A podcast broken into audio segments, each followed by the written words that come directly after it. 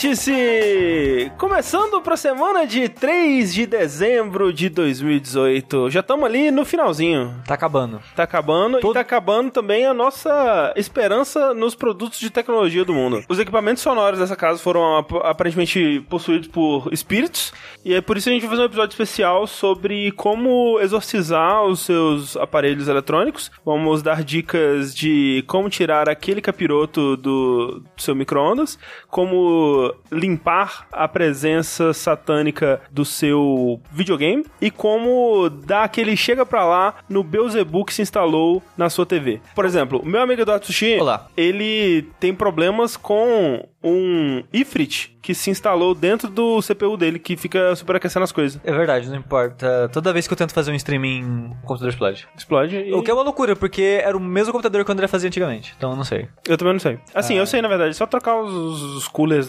com o negócio. Mas antes não precisava trocar. Mas que aí desgasta, né? O cooler ele vai ficando pior com o tempo. Se chama poeira. Poeira. E, ah, você tem um ponto, isso é verdade. Cabelo. Pelo da L deve ter, deve ter muito ainda. Nossa, deve tomar ele Assim, inteiro. se a gente né? quiser clonar a L, cara, é muito fácil. Nossa, eu enfio a mão dentro do sofá, cara. Assim, tem eu muito queria dizer L. que eu tenho um pelo da Ellie pra sempre no meu quarto, porque toda vez que o Rick levava ela pra dar banho em pet shop, essas coisas, Aham. eles colocavam tipo gravatinha, colocavam Ah, sim. coisinhas nela e sempre algum adesivo na testa dela.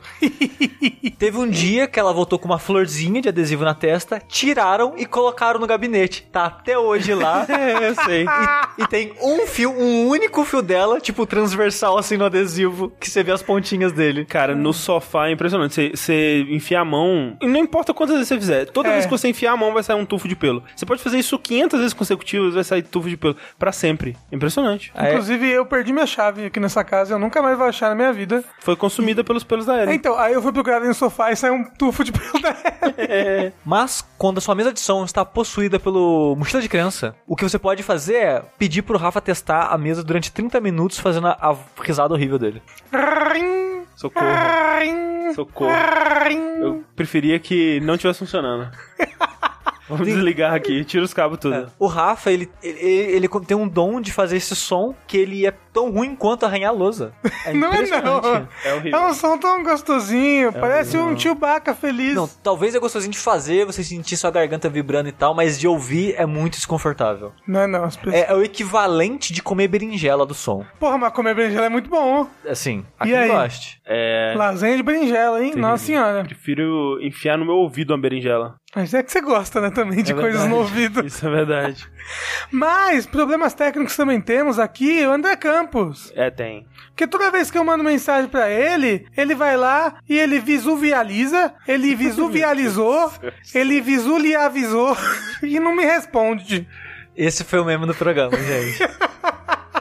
Quem não sabe, me- continue assim. Ah, é melhor, melhor continuar assim. É, gente, sejam bem-vindos a mais um vértice de joguinhos, né? Número par, né? Isso significa que nós vamos discutir o que a gente tem jogado. Semana que vem a gente volta com um programa de número ímpar discutindo as notícias. Sacanagem, porque tudo aconteceu essa semana. É. Muito, cara, tem muita notícia pra falar. Mas, se fosse notícia hoje, a gente gravando, o Game Awards ia ser amanhã. É, teria- Aí a gente ia ficar ultra atrasado também. Teria muita coisa. Então, assim, semana que vem vai ter muita notícia, cara. Vai. Então, se você não perdia, porque vai rolar lá ao vivo, como sempre, no nosso canal twitch.tv jogabilidade. E depois que acabar o vivo, ainda tem uma parada nova. Tem a parada nova, que você talvez tenha visto aí no seu feed, o Vórtice. O Vórtice. Deve ter achado, ah, eles erraram, então ah, é uma piada. Não é uma piada. Quer dizer, é uma piada, o nome. mas o podcast não é uma piada. O podcast é um negócio muito sério. A gente leva o podcast muito a sério aqui no Jogabilidade. E é por isso que depois dos vértices ao vivo agora, a gente tá gravando o Vórtice, que é o nosso canal de comunicação com todo mundo, mas especialmente, né, comunicação por voz com os nossos apoiadores, né? Exato. As pessoas que, que, como você aí que está ouvindo, vão lá no patreon.com.br jogabilidade, no padrim.com.br jogabilidade e também agora no picpay.me barra jogabilidade. Para participar, né, a gente tem o tier lá que é o de 15 reais, que é o nosso sweet spot, assim, que a gente gostaria que, né, se possível, todos contribuíssem nesse, que é onde a gente concentra todas as recompensas, né? Tipo, tudo que a gente puder te dar, a gente vai te dar lá. Então é crédito nos, nos vídeos e participação no grupo e essa O Facebook, o Discord. isso, todas essas paradas aí, todos é, é nesse tier, porque a gente quer tornar ele o mais atrativo possível, né? Então, se você quiser participar e tiver condição de contribuir nesse tier, a gente agradece muito. Se puder contribuir com qualquer outro valor a partir de um real, a gente também agradece do fundo da nossa alma. Só explicando rapidinho o Vórtice pra quem não conhece, né? Ele é de feedback, mas se você não é padrinho e não vai poder participar por áudio, você pode mandar os e-mails, porque os Sim. e-mails estão lá também. Então a gente vai fazer meio que um meio a meio entre e-mails e falar com os padrinhos pelo Discord, e, e é basicamente A isso. gente vai fale- fazer um meio a e-mails. Ah. É, e a gente também vai tentar ler no, no último não rolou porque teve muita coisa de planejamento de organizar o Discord e tudo mais e acabou ficando muito em cima da hora. Mas a gente vai fazer também feedback dos comentários né, no site. A gente vai Sim. pegar alguns comentários, é, algumas correções, coisas que a gente falou merda, esse tipo de coisa. Sempre. E Sempre, toda hora. É, o tempo todo a gente tá falando. E a gente vai ler e tentar comentar por cima, assim. Mas o assunto desse podcast não é vórtice, não é notícia, não é Game Awards. Quer dizer, sempre no fundo das nossas mentes. Sim. Quando você estiver ouvindo isso, já aconteceu, tudo já foi anunciado. Dark Souls 4 já tá aí, um trailer bonito na sua vida. Fala isso que eu fico hypeado. Ah, você sem Miyazaki? Você tá maluco? Sim, da- tô- Não, Dark Souls Pessoal 4 Da, da Dark Souls. Bloodborne 2, Blood and Bones. Não, Porra, vocês viram o vídeo do VAT, porra. Dark Souls 4 Ai. publicado pela Namco Bandai, desenvolvido pela... Nintendo. é, não, pela Vicarious Visions. Fechou demais. Será que seria legal Code Vein virar Dark Souls 4? Nossa, seria maravilhoso. Porra. É bom demais. Ia Cara. ser legal, nossa. THQ Nord que compra Dark Souls. E agora vai, porra. Alegria. Falando em THQ Nordic, André. Opa, vai falar de Carmageddon, Han, Sushi? Exatamente, porque não... a gente vai falar isso no próximo Verde Notícias, mas a THQ Nordic ela comprou os direitos de Carmageddon. Por quê? Mas uma coisa que a THQ Nordic comprou há uns anos atrás foi os direitos de Darksiders da THQ original. Sim. Isso acabou resultando, eventualmente, no acordo da Nordic com a Gunfire Games, que é um estúdio formado por parte da Video, que era o estúdio que fez ori- originalmente. Eu, É. sempre que eu- quando eu tô desavisado e alguém fala o nome desse estúdio, eu acho que o nome do estúdio é vídeo, de vídeo, videogames, de vídeo na sua tela, mas é vídeo de vigília, vigil. Isso. Aí, esse estúdio ele dividiu em dois, basicamente, né? Um. Que é áudio, de a vídeo. Isso. Isso. Um eu acho que é Gunship Studios, uma coisa assim, que é onde foi o Joey Madureira, tá? Sim, E eles fizeram recentemente aquele Battle Chasers, sim. que eu falei acho que o ano passado, alguma coisa assim. É bem aquele legalzinho. jogo é bem uma madureira, de fato. Eu gostei bastante dele, só não terminei porque é RPG longo e tal, e na época tinha muita coisa pra jogar, mas é um jogo bem legal. Tô ansioso pra mais jogos dele. E a outra metade da vídeo fez esse Gunfire, né? Que o primeiro jogo do estúdio foi aquele Cronos, eu acho que é Cronos o nome, que é meio que um Zelda pra VR, né? Que ele lançou junto com o Oculus. Ah, pode crer. Sim. Era, era um jogo de lançamento do Oculus VR. Mas o negócio é, a THQ Nordic entrou em contato com eles e falou: Ô, vocês são metade do pessoal que fez o Darksiders, né? Vocês não querem fazer outro, não? Aí os caras, bora, por que não? E aí eles fizeram Darksiders 3, André. Olha aí. Já provavelmente já tinha uns negócios prontos lá, né? Uns desenhos de umas pessoas com armadura muito exagerada. Sim. E eu, eles usaram já a base dos Cavaleiros do Apocalipse, Uhum. que já estavam prontas. Monstros, muitos repetem do primeiro. Ah, é? Alguns com redesign, alguns iguais, alguns semelhantes, mas de modo geral são muitos inimigos do 1. É. Ele basicamente se passa no mesmo lugar, né? Sim, sim, né, eu, eu vou chegar nesse ponto e quando anunciaram isso eu fiquei animado, um porque eu gosto bastante de Darksiders 1, Bom jogo. o 2 é, é O 2 é bem decepcionante. Tipo, um dos jogos mais decepcionantes que eu joguei na minha vida. Mentira. eu, eu não vou dizer que é um pedaço de cocô, mas de fato ele é bastante É, então, ele não é ruim, tipo assim, ele é decepcionante, acho que é a palavra que define, porque eu acho que quem tava esperando algo parecido com um se decepcionou muito, especialmente alguém que não gosta tanto dessa parada de loot e tal, que ele virou uma coisa meio, uma mistura do que era um com uma coisa meio Diablo, assim, né? Sim. Aí, teve uma parada, que o 2 foi desenvolvido por meio que não a mesma equipe, pelo menos a parte criativa, porque o estúdio na época eles meio que dividiam um pouco pra fazer dois jogos ao mesmo tempo. E um dos diretores do Darksiders foi fazer o 2, e o Joey Madureira foi pro 2, e o cara, acho que é David alguma coisa, que foi o diretor principal do 1, foi fazer esse outro jogo. Então, na minha cabeça, tava assim, ok, o cara que foi o diretor principal do 1 não tava no 1. Talvez por isso o 2 teve dessa guinada maior. Uhum. Aí eu fiquei feliz com o 3 porque o cara que dirigiu um ia dirigir o 3. Falei, ok, já fico mais animado porque eu acho que ele vai ter uma visão mais próxima do que eu gostei. E quando comecei a jogar o Darksiders 3, foi meio que. Eu tive muitos sentimentos conflitantes, assim, do começo ao fim nos jogos. Hum. Mas falando rapidinho, antes de entrar na mesma opinião dele, o que é Darksiders 3? O 1 começa no apocalipse, né? Sim. Tem aquela parada dos sete selos do final do mundo, as trombetas do final do mundo, os anjos, essas coisas. É bem próximo da, da mitologia, né, cristã que a gente conhece. Quebram os selos lá do apocalipse, aparece os cava um dos cavaleiros do apocalipse, que são, seriam os caras, né, que iam trazer o fim da porra toda. E vem o Guerra. E detalhe, né, nesse universo do, do jogo, não é, é guerra, fome, peste e morte, né? Eles não, trocaram fome por essa fúria, né? Sim, e a peste pelo strife, que a tradução ficou conflito na versão em Conflito. português do jogo. Que é um. é, muito próximo da guerra, mas. É, É. Mas, tá- mas ok. A fúria, a Fury, em português ficou cólera. ok. Então, beleza, são esses quatro cavaleiros, dois diferentes do que a gente conhece da mitologia, mas é essa parada do fim do mundo, né? Acontece coisas horríveis ali, você descobre que o Guerra apareceu ali sem quebrar os selos. Não, mas peraí, se eu tô aqui, que quebrou o selo? O que tá acontecendo? Aí já tá tendo a guerra dos anjos, os demônios na terra, os humanos tudo morrendo, tudo explodindo. Seu cara é aprisionado por um tal de conselho, que é meio que umas entidades cósmicas que são meio que os juízes de Deus, assim, que Deus criou o mundo e sumiu. Foi embora. Aí esse conselho, eles basicamente é o que vistoria, tipo, ó, bota ordem nos anjos do demônio pra não sair na porrada o tempo todo e meio que criaram os cavaleiros do apocalipse pra controlar. Ser ser meio que juiz dread desse mundo aí. Como você apareceu fora da hora, ou você fala, ô, fez merda aí, filho da puta. É porque o apocalipse tá acontecendo antes do tempo que devia acontecer. Aí seu cara fica 100 anos aprisionado, o Guerra. É porque botam a culpa nele. Ah, foi você que começou o apocalipse antes do tempo. Isso. Aí o Darksiders 1 tem esse salto de 100 anos. Sim. Começa o apocalipse, 100 anos, você jogando já com a terra toda fodida, não tem nenhum humano mais e tal. Alguns diriam pós-apocalíptico. Uou! O 2, ele se passa acho que antes do 1 ou é durante o aprisionamento do Guerra? Eu, já não lembro. É durante o aprisionamento, que o, o- a morte tá tentando até provar a inocência, tem parte do- da missão dela, alguma coisa assim. É, no 1 até citam o- o que a morte faz, que é tipo aquele Well of Souls, né? Ah, Que ele vai fazer uma alguma parada com esse Well of Souls. sim. E no, durante o 1 citam, né, que o, o vilão principal, ele tá tirando o poder dele desse Well of Ah. Souls. Mas de qualquer forma, eu tô dando esse contexto porque o 3 se passa nesse intervalo. Até quando o conselho, né, convoca a cólera pra falar, ô, a gente tem uma missão aqui pra você, pra você fazer uma parada. Ela fala, ó, a gente tá chamando você porque a morte já tá lidando com os negócios loucos lá, o strife, né, o conflito também tá ocupado com outra parada, então a gente precisa que você faça uma coisa. E nisso, já dá aquele contexto, tipo, ok, o strife, que se tivesse um próximo jogo, a gente ia jogar com ele, ele já tá fazendo alguma coisa. E o Strife, ele é pistoleiro. E ele é pistoleiro, é com- como é que o jogo ia mudar com ele. É.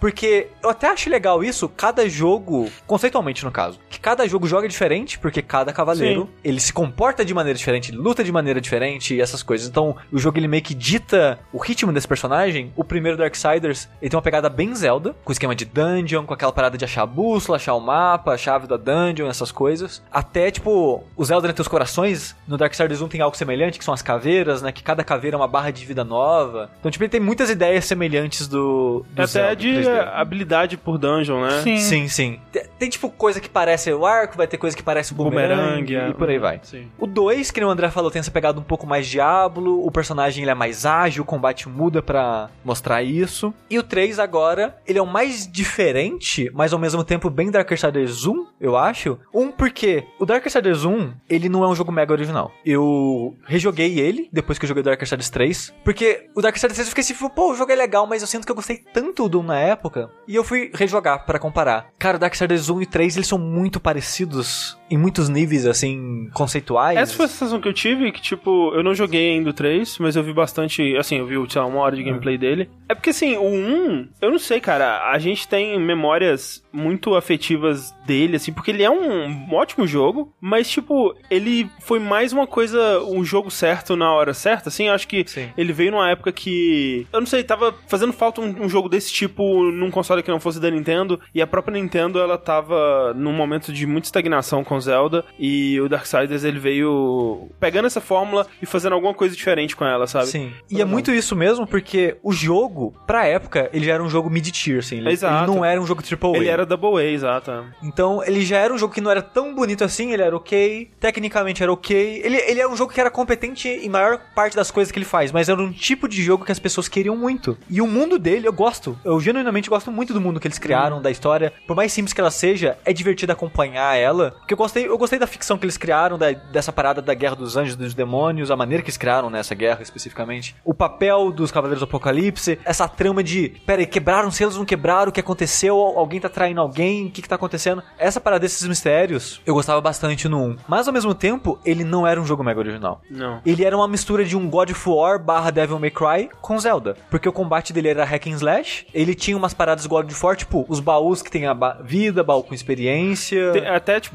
baú com mana. Ele até demora um pouco a se mostrar que ele é Zelda, e Uhum. nesse começo, assim, você fica pensando, ah, é um God of War meio escroto, assim, Sim. é um God of War meio fraco. É, aí ele também tem umas coisas meio Devil May Cry, que tipo, o combate, alguns combos, algumas coisas, a maneira que tipo, você tem que dar lock no inimigo. E ele tem pistola e espada, né? Pistola e espada, exato. E muitos dos golpes lembram o golpe do Dante no Devil May Cry. Então ele meio que essa mistura de hack and slash da época do PS2 Uhum. com a fórmula de Zelda, que como o André já falou, a gente até hoje não tem muito deles. É. Tem alguns indies que e tal, mas de modo geral a gente não tem muito desse tipo de jogo, principalmente 3D. É, então, como André disse de novo, ele era o jogo certo na hora certa. Ele tem muitos problemas, ele não é muito original, mas era um jogo que as pessoas queriam. O Darksiders 3, eu sinto que é quase a mesma coisa, só que ele não abraçou um gênero que as pessoas estão sedentas. Ele abraçou um gênero que as pessoas já estão meio que, é, cansadas um pouco, porque, fazendo analogia, né, tipo, o Darksiders 1, ele abraçou o tipo de jogação melee que era da época. Se você fosse fazer um jogo melee de combate corpo a corpo ali em 2009, 2010, era meio que hack and slash. Não tinha muitos, mas esse era o gênero em voga, assim. Você vai fazer, você com- começa a construir a partir daquilo. Hoje em dia, a maior parte dos jogos de ação que estão saindo, se é combate corpo a corpo, melee, qual que é a sua inspiração principal? É Souls. Souls ou Batman. O,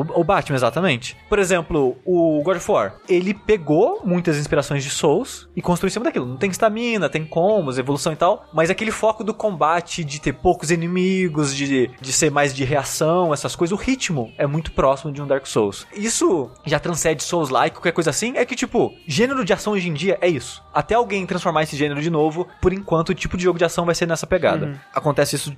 é, São sempre. ciclos, é. É a moda do momento. É, exato. Exato. Então esse jogo ele pegou esse tipo de combate, assim como o primeiro pe- pegou o combate do Devil May Cry lá, God of War, e o mundo, em vez de pegar Zelda, pegou Dark Souls também. Então, em vez de ele fazer meio que um catadão de gêneros, ele focou muito num jogo só, especificamente, num tipo de experiência só. E eu acho que por isso que as pessoas se incomodaram mais nele do que se incomodaram no primeiro, dele não ser muito original, nesse sentido. Já falando desse aspecto Dark Souls, antes de falar do mundo do jogo em si mesmo, falar já da, da coisa que eu acho que ele peca mais. Assim, se eu for falar do que ele peca mais, eu primeiro vou falar da parte técnica. É polimento. Eu ia falar O, disso. o jogo é criminoso. Assim, como que esse jogo lançou? Ele parece um early access, assim, uma alpha build, alguma Não, coisa ele- assim. Sabe quando você ouve assim, o jogo está jogável? Que o estúdio fala, ó, o jogo está jogável First no começo. ao fim." playable. Exato, esse é o termo que eu queria falar, que tinha esquecido. O jogo tá nesse estado. Ele é jogável do começo ao fim, porém, o jogo ainda vai ter mais uns 6, 8 meses aí de polimento, que tem que, né, retocar algumas áreas, polir tecnicamente o jogo, polir design de combate e tal. Polimento de modo geral. E pelo amor de Deus, movimento do personagem, as ações de todos os personagens. Sim, animações. Todos os e tal. verbos dele, tem que ser tudo polido. É, E isso leva muito tempo, gente. Leva muito tempo. E, por levar muito tempo, leva muito dinheiro. E esse jogo, ele provavelmente não teve esse dinheiro. Porque a sensação que eu tenho é que chegou nesse estágio, lança. É. O pessoal tá criticando muito ele, eu acho que não é pra tanto. Talvez as pessoas não conseguiram relevar essa parte técnica e isso incomodou muito, e eu acho justo. Mas, tirando o um milhão de loading, você tá andando no jogo, o jogo para,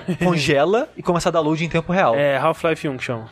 E, cara, é o tempo todo. O tempo todo. Se você tá seguindo o caminho previsto, tipo, a progressão do jogo, tem menos, que eu acho que eles pensaram nisso. Se você tentar voltar pra reexplorar, que o jogo também tem muito disso de exploração, mas o jogo talvez pra pressa, tipo, ah, vamos focar mais em terminar em vez de explorar, né? Otimizar. Cara, se você tenta reexplorar, é muito, velho. Às vezes é tipo três loads em cinco minutos.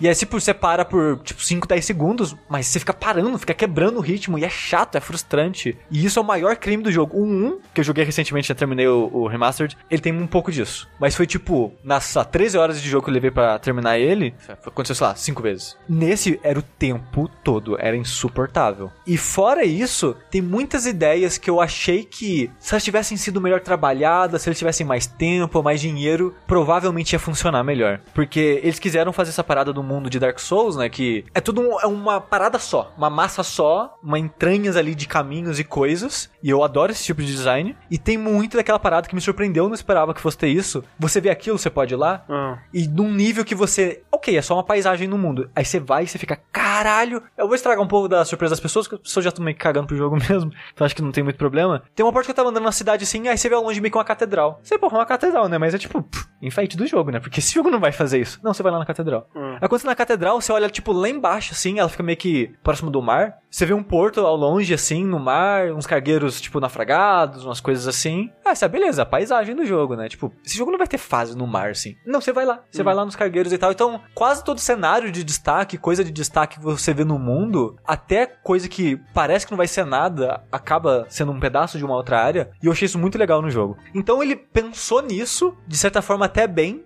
mas o problema dele é que, de novo, ele não tinha muito dinheiro. Então os cenários são muito parecidos. Você sente que você tá no mesmo lugar o tempo todo. O jogo ele tem né, uma telinha de teletransporte lá. Ele tem, tipo, vários teletransportes. Ele, ele é separado meio que em abas por área. O jogo tem acho que cinco áreas. E é basicamente isso. São cinco temas. E é isso. Você tem o jogo inteiro com cinco estéticas, kits de assets assim. E é muito repetitivo. Então eu tive muita dificuldade de me achar. Por mais que o mundo seja interessante, a ideia seja boa, você tem essa parada de ver as coisas e tal, e você chegar lá. O level design não era muito bom e visualmente isso não ajudava. Então é, é nessas horas que você pensa, porra, Dark, o Dark Souls faz isso muito bem. Porque em momento algum eu senti falta de mapa, por exemplo, em Souls. Porque o jogo é muito bem guiado em signos, né? Ele coloca tipo item pra te guiar e coisas e os visuais E landmarks. landmarks, exato. Então, você se acha com muita facilidade. Cara, esse jogo, eu levei 23 horas pra terminar e no último minuto de jogo ainda tava me perdendo.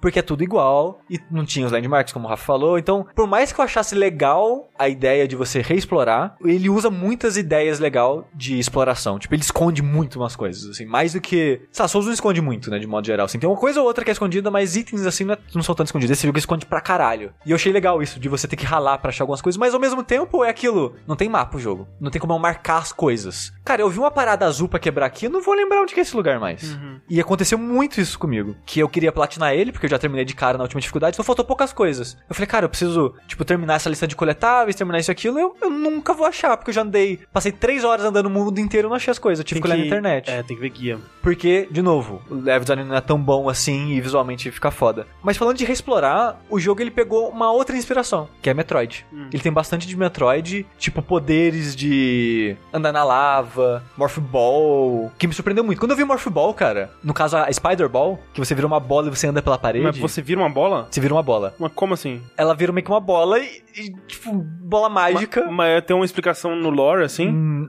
É não magia, muito. ué. Magia é magia. É, porque assim, no lore desse jogo, uma decepção minha é que ela é tida como a maga dos quatro cavaleiros. Hum. Que tipo, o Guerra é o guerreiro, a morte é o cara mais ágil, tipo Ladino. O Strife, né, é o. Pistoleiro. O pistoleiro, né? É o Ranger, digamos assim. E ela seria a maga do grupo. E ela tem até o atributo Arcane, né? Que é tipo, a evolução desse jogo é tipo Dark Souls. Você mata inimigos, você coleta alma, você morre, dropa almas, tem que buscar, essas coisas. E você só tem três atributos pra subir de level, que é a força, que é seu dano físico, sua vida, e Arcane, que é o seu dano arcano, que esses danos arcanos são contra-ataque, né? Quando você dá a esquiva na hora certa, tipo baioneta, você ganha um contra-ataque. E quando você segura o botão de ataque, seu ataque carregado dá dano arcano também. Não vale a pena segurar o ataque, o arcano é basicamente pra sua transformação, né? Que você tem que uma barra de especial, e pra contra-ataque. Não vale tanta pena investir assim nesse atributo. E isso que me decepciona, porque ela é a maga do grupo. Então ela tem o atributo arcano. Mas qual que é o poder mágico dela? Ah, é contra-ataque. Porra, jogo. assim, provavelmente é coisa de verba também. Eles não poderiam ter muita. Os caras tentavam e tal. bater nela, aí ela desviava assim, aí os caras, caralho, é uma bruxa! É, é tipo isso, porque não faz sentido, sabe? É, faz o Wicked Time. É, E é engraçado, porque no jogo em si, no 3, não cita isso. Que ela é tida como a maga do grupo, coisa assim. E aí, tinha um atributo arcano, e eu nunca entendi enquanto eu jogava. Por que, que chama arcano o dano de contra-ataque? Nu- Nunca fez sentido pra mim. Aí, rejogando um, que eles falam isso, que eu. Ah, caralho, essa era a ideia deles, cara, que bosta. que bosta. Mas a desculpa da, da magia dela é que, que ela vai ganhando poderes mágicos ao longo do jogo que são meio que armas elementais.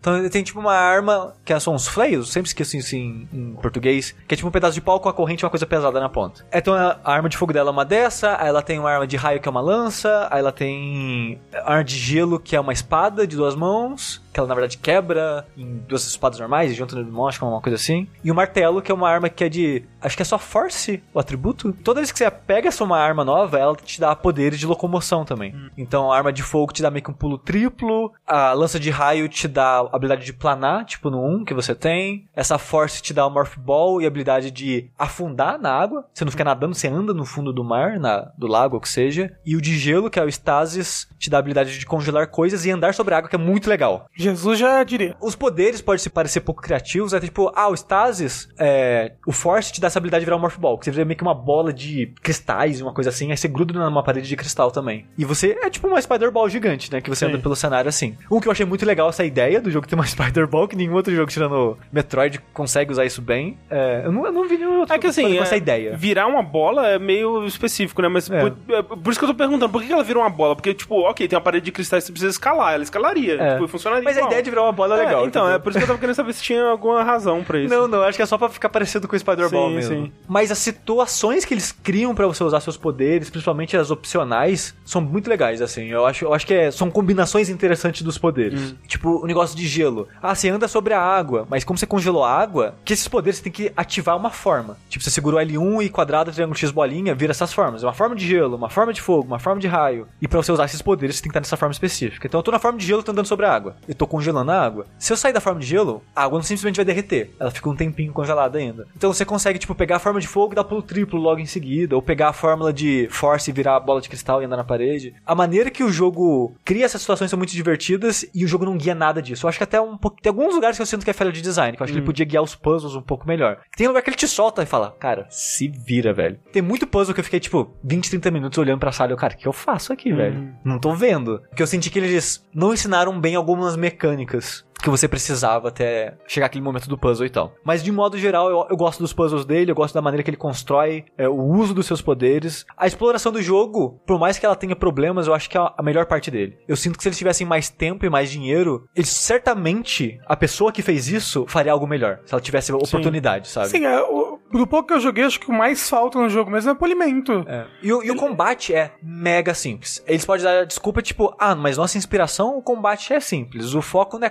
combos, o foco é o Desviar. ritmo, né? É desviar e reagir e tal. Mas mesmo assim não funciona muito bem nesse jogo, eu acho. Porque, um, não é gostoso atacar e esquivar com a personagem. A esquiva dela, ela tem pouco iframes, aumentaram. Eu não joguei depois do patch, mas parece que num patch corrigiram um pouco isso. Ela tem meio que um momento antes de dar o dash e depois do dash ela para. Então ela tem um ritmo estranho, que eu acho que o maior problema na real são os inimigos, que o combate não é só o, o seu personagem, né? O combate é, é como você lida com os inimigos e o momento a momento, né? essa dança, né, entre vocês dois. E os inimigos desse jogo são muito ruins, porque tem pouca variação, e os que tem, tem poucos ataques, e todos eles têm ataque teleguiado. Tipo, imagina o Batman Arkham Coisas lá. Em que o Batman, ele tem ataque teleguiado, né? Você meio que dá um pulão gigante pro cara e emenda um combo nele. Os inimigos desse jogo fazem isso com você, e você não faz isso com eles. Então, então você tá lá, enfrentando o inimigo. Ele tá lá, tipo, vai com o braço pra trás, você, opa, vai vir um ataque. Aí você esquivou um pouco cedo demais, pouco iframe, você só afastou dele, ele vai pular pra puta que pariu e te acertar. Teleportar pra você. É, é, não tem um teletransporte, né? Tipo, tem uma animação dele dando Sim. um pulo, mas ele chega até você. Então, tipo, tem muitos inimigos que tem combo de dois, três ataques seguidos. Você esquivou dos dois primeiros, mas o terceiro, como é teleguiado, ele vai parar em você de qualquer forma, sabe? Então, tem muitos inimigos que é muito frustrante. O ritmo do combate não é bom. Mas é falta de polimento, sabe? Com- Sim. Eu acho que essa ideia do teleguiado é ruim. Então, mas talvez, tipo, pulindo o jogo, você vai, ah, deixa. Você diminui o quanto de tempo é teleguiado o ataque. Sim. Ele é teleguado por meio milésimo de segundo e depois ele para. E É. é, é polimento mesmo. Isso. É, desculpa ficar usando Dark Souls como referência por todo, mas esse jogo ele é muito inspirado em Dark Souls e tal. A culpa não é sua, é a culpa do jogo. É. Mas uma coisa que o Dark Souls faz, por exemplo, o, o inimigo, ele é teleguiado em você, mas só em um eixo. É só, tipo, em, em- em órbita, assim, digamos. Ele fica contornando, olhando pra você sempre. Mas se você for pra trás, o ataque dele não vai te perseguir, sabe? Uhum. Então, eu acho que eles deviam ter feito algo desse tipo. Porque a ideia desse combate responsivo funcionar é você ser fácil de controlar, prever, entender o que tá acontecendo. Esse jogo não é. Outra coisa que eu acho ruim, o ângulo da câmera. O seu personagem, ele tampa os inimigos. Tem muitos inimigos que você não vê ele direito, porque o seu personagem fica no ângulo certinho pra tampar.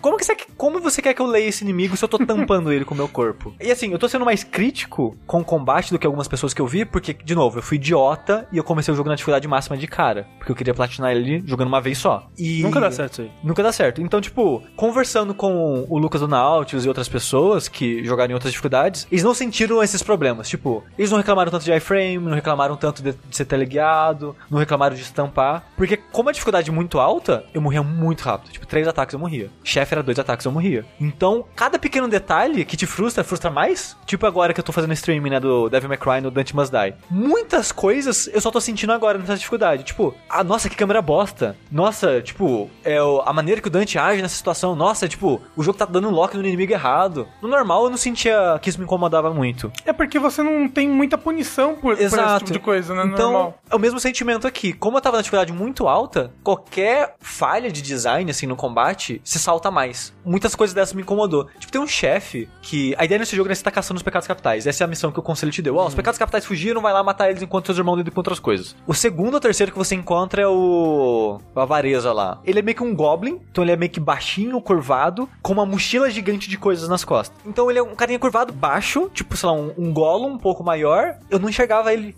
tipo, eu tava na frente dele e os ataques dele é meio que da agarrada, ele fica dando patada em você. Eu não via os braços dele mexendo. eu só ficava, cara, o que tá acontecendo? Eu tô vendo os braços. Aí ele dá, tipo, como de três patadas, eu morri.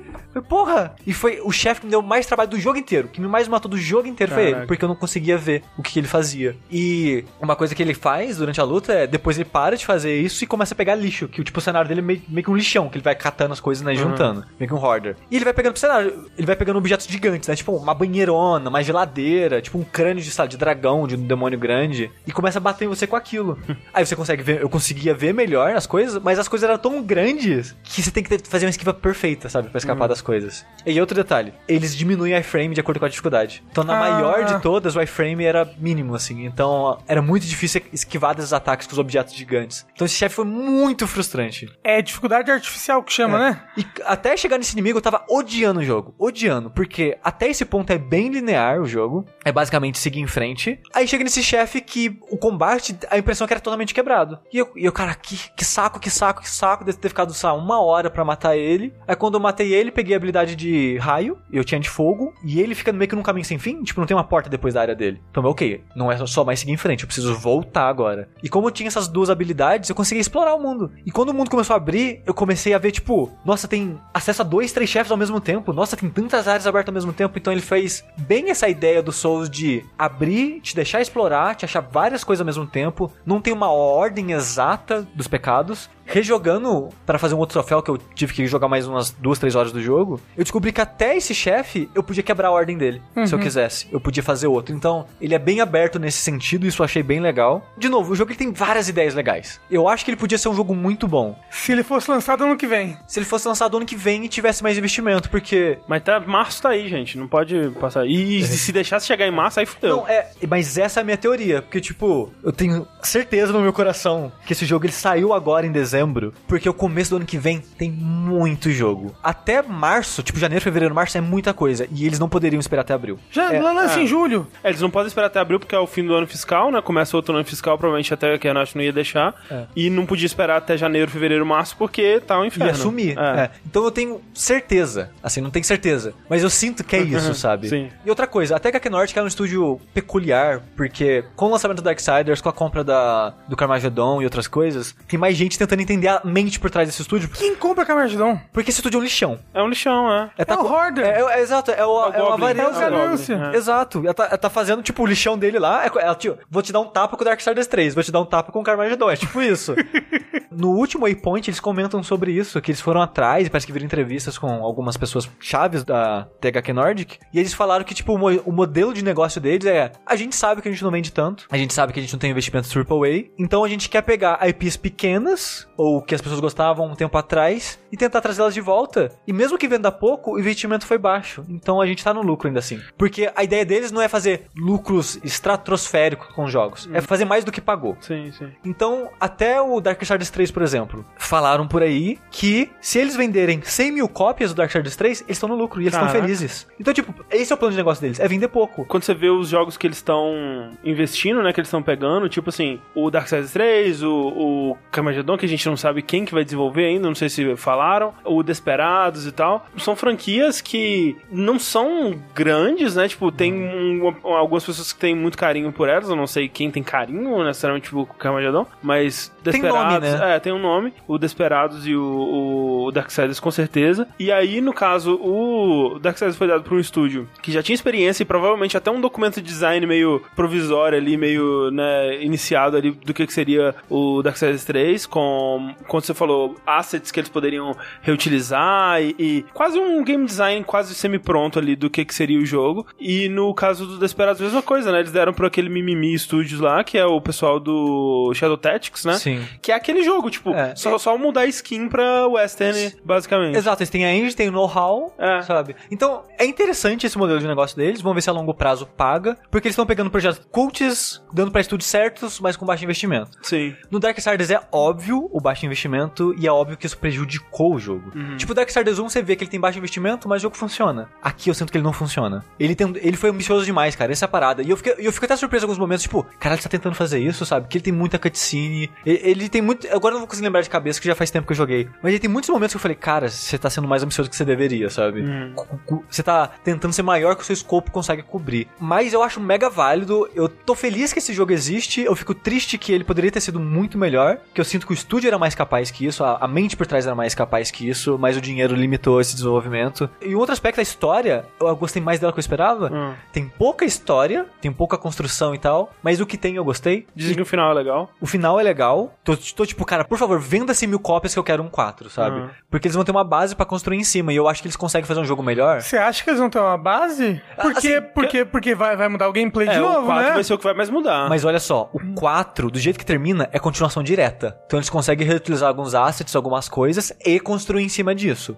A jogabilidade provavelmente aí vai ser bem diferente. então. Mas eu acho que eles conseguem construir, tipo, em assets, em, em, em coisas assim, de produção já. Será que eles sabe? vão fazer 100% shooter ou eles vão fazer uma parada Devil May Cry? Eu acho que vão fazer pra Devil May Cry. Ah, né? Eu, eu não sei se esse jogo funciona só como shooter. É tipo, porque do jeito que a gente tava pensando, ah não, ele vai ser um shooter de cover, assim, sabe? É, Na mas- época, né, no caso. Não, eu, Dito isso, o Metroid Prime ele é um, um jogo, é um FPS e ele é um Metroid. Não, não, Super eu- funciona. Eu só, eu, não, eu só digo no questão de, de gameplay de. Não, porque mas- como que seria um jogo de, de terceira pessoa desse. Não sei, sabe? É, você eu acho que funcionaria sim. É. Mas eu acho que funcionaria com o quê? Com investimento e tempo, tá? ah, Tipo, não, é. Al- Alguém conseguiria fazer esse jogo com uma quantia X de orçamento e com É, um então, tempo X. tipo, eu super acho que terceira pessoa e Metroid dá pra juntar aí bem legal. Sim, mas supondo que eles não vão ter muita coisa pra É, muito então. recurso, né? E, e é engraçado porque eu tava vendo o Patrick, né, do Waypoint comentando: Nossa, a história do Darksiders 3 é uma bosta, não sei lá o que. Velho, rejoga Darksiders 1, pelo amor de Deus. É, eu, eu, A eu história sei- é simples, mas ela, ela é agradável. É, tipo, o Darksiders 1 é a mesma coisa. A história é bem instigante. simples. É, o Darksiders 1 tem mais virada. Essa é a parada da história do 1. Que ela tem mais, tipo, um, meio que um mistério, assim, o que tá acontecendo e tal. E tem umas viradas, umas reviravoltas. Beleza. E ela acaba muito bem também. Não, acaba maravilhosamente. Mas ela é bem simples. E o, e o Guerra, ele é um personagem bosta, sabe? Ah, é. Eu vi muita gente falando, nossa, a Cólera é uma bosta. E, cara, a Cólera começa igual Guerra e tem um arco. Ela termina diferente do que começou. Nesse ponto, já é melhor que Darksiders 1, sabe? E tem uns momentos de história que são muito legais. Tipo, ele não tem a personalidade das cutscenes do 1, que tem aqueles jogos de câmera, umas paradas é, muito fodas. muito legais mesmo, Que eu acho que a, de- a tentativa deles de passar essa linguagem visual do quadrinho, Quadrinho, que é como se fosse a- as passagens dos quadros, Sim, né? tinha umas transições muito da hora. É, é, e em vários momentos, né? Então, e- então ele tinha muita personalidade nas cutscenes, na direção. Nesse jogo não tem tanto, mas tem umas cutscenes que eu acho muito legais. Tipo, a luta com a luxúria, não sei se o Rafa chegou nesse ponto. Não, eu só venci um boss. Não, é muito legal. Como é que é o cavalo da. N- não tem cavalo. Não? Tipo Dark Souls, né? A ideia é que mata um cavalo dela. e- Absurdo. Tem, tem Assim, um... isso é um pouco absurdo mesmo, né? Já que ela é uma cavaleira. Mas, né? Pois é. Mas limitação, né? Uhum. De novo, limitação. E é, esse mundo de design, não sei se eles iam conseguir fazer funcionar com o cavalo. Eles teriam que mudar bastante o mundo do jogo. O, o, o cavalo podia ser que nem o, o Hollow Knight. Podia ser tipo o fast travel do jogo. É, sim. Mas falando em cavalo, espaço, uma coisa que eu acho muito feia nesse jogo. Que ele, esse jogo, em muitos sentidos, ele parece um jogo da- do começo da geração passada. Em ideia de design, umas coisas assim. O mundo parece MMO. É aquelas paradas gigantes, com porta gigante, escada gigante, Ah, cenário mas gigante. é, até aí é, É tudo o- é, o- é, o- fora de escala. é a estética do Darksiders. Sim, mas eu acho feio. Não, é fora de escala. eu, eu acho muito feio. Eu acho, eu acho a estética do Darksiders meio feia, assim. Eu acho- eu acho meio feio. Guerra muito feio. Eu acho feio. Eu, go eu gosto do design do- dos personagens. Dos monstros. Então, e tal. dos monstros eu gosto. Tipo, no 1 tinha uns capetão ali, tipo, tem um capeta que se O liberta. Samael Os é anjos eram muito legais. legal. Exatamente, É. ele é muito legal. Não, é. O personagem que o Mark Hamill dubla, muito legal. Mas o Guerra é Pô, feio. inclusive, não tem, Mark... tem alguém imitando o Mark Hamill, provavelmente, né? No- Quem que o Mark Hamill faz? Eu não lembro. É um O caveira. mercador? É o marcador, é. Tem alguém imitando o Mark Hamill, então. Ok. É, porque ele tem lá. Mas então, a moral da história é: esse jogo, ele é complicado. Eu tenho uma relação de amor e ódio com ele, que eu acho que ele tem muitas coisas legais, mas muitas coisas ruins ao mesmo tempo. Eu entendo por que essas coisas ruins estão assim, mas não importa, elas estão assim. E eu tenho muita dificuldade de recomendar esse jogo pra qualquer pessoa, porque é um jogo de 60 É, dólares. isso que é o lance. a moral da história é: se tiver barato e você tiver paciência, pega. Então, é- esse que é o foda, sabe? Porque, tipo, eu entendo eles estarem fazendo essa coisa quase meio que fi- filme B, assim, um vídeo brinquedo dos jogos de videogame, assim, né? Só que o vídeo brinquedo não lança filme no cinema, não lança DVD por 150 reais. Não sei quanto custa um DVD. Cara, esse jogo no Steam tá 190 Então, reais. esse que é o lance, ele tá no preço de um jogo Tipo, aí. sério, é. Aí, assim, não vale. De Ah. forma alguma vale. Eu acho que é um jogo válido. Se você gosta de Darksiders de modo geral e tiver uma promoção um jogo, eu recomendo. Porque eles já estão melhorando, já estão lançando patch. Da última vez que eu joguei, talvez a impressão minha, que eu falei que eu joguei umas duas, três horinhas, né, da, de novo do jogo, eu senti que teve menos loading. Teve bastante loading, mas teve um pouquinho menos. Teve um outro patch depois que já tinha feito isso, que falaram que melhoraram os iframes. Então, eles estão melhorando aos poucos o jogo. Certamente ele não vai estar perfeito, mas vai estar melhor. Aí, numa promoção, se você é fã da série, eu acho que vale a pena o jogo. Por 10 reais. Mas é triste, porque é um jogo que eu tinha que eu via muito potencial pra dar certo, mas deu errado. Mas por favor, faz o 4 de qualquer forma. Façam quatro. E depois o 5, que é com os quatro juntos do É, co-op. nunca vai acontecer isso, Porra! cara. Nunca vai ser nada. Era o É. sonho depois do final do 1, cara. É. Mas você sabe que o 2 era pra ser assim, né? Era, era. É pra ser co-op do Guerra com Aí Morte? sim. É porque você lembra quando como termina o 1?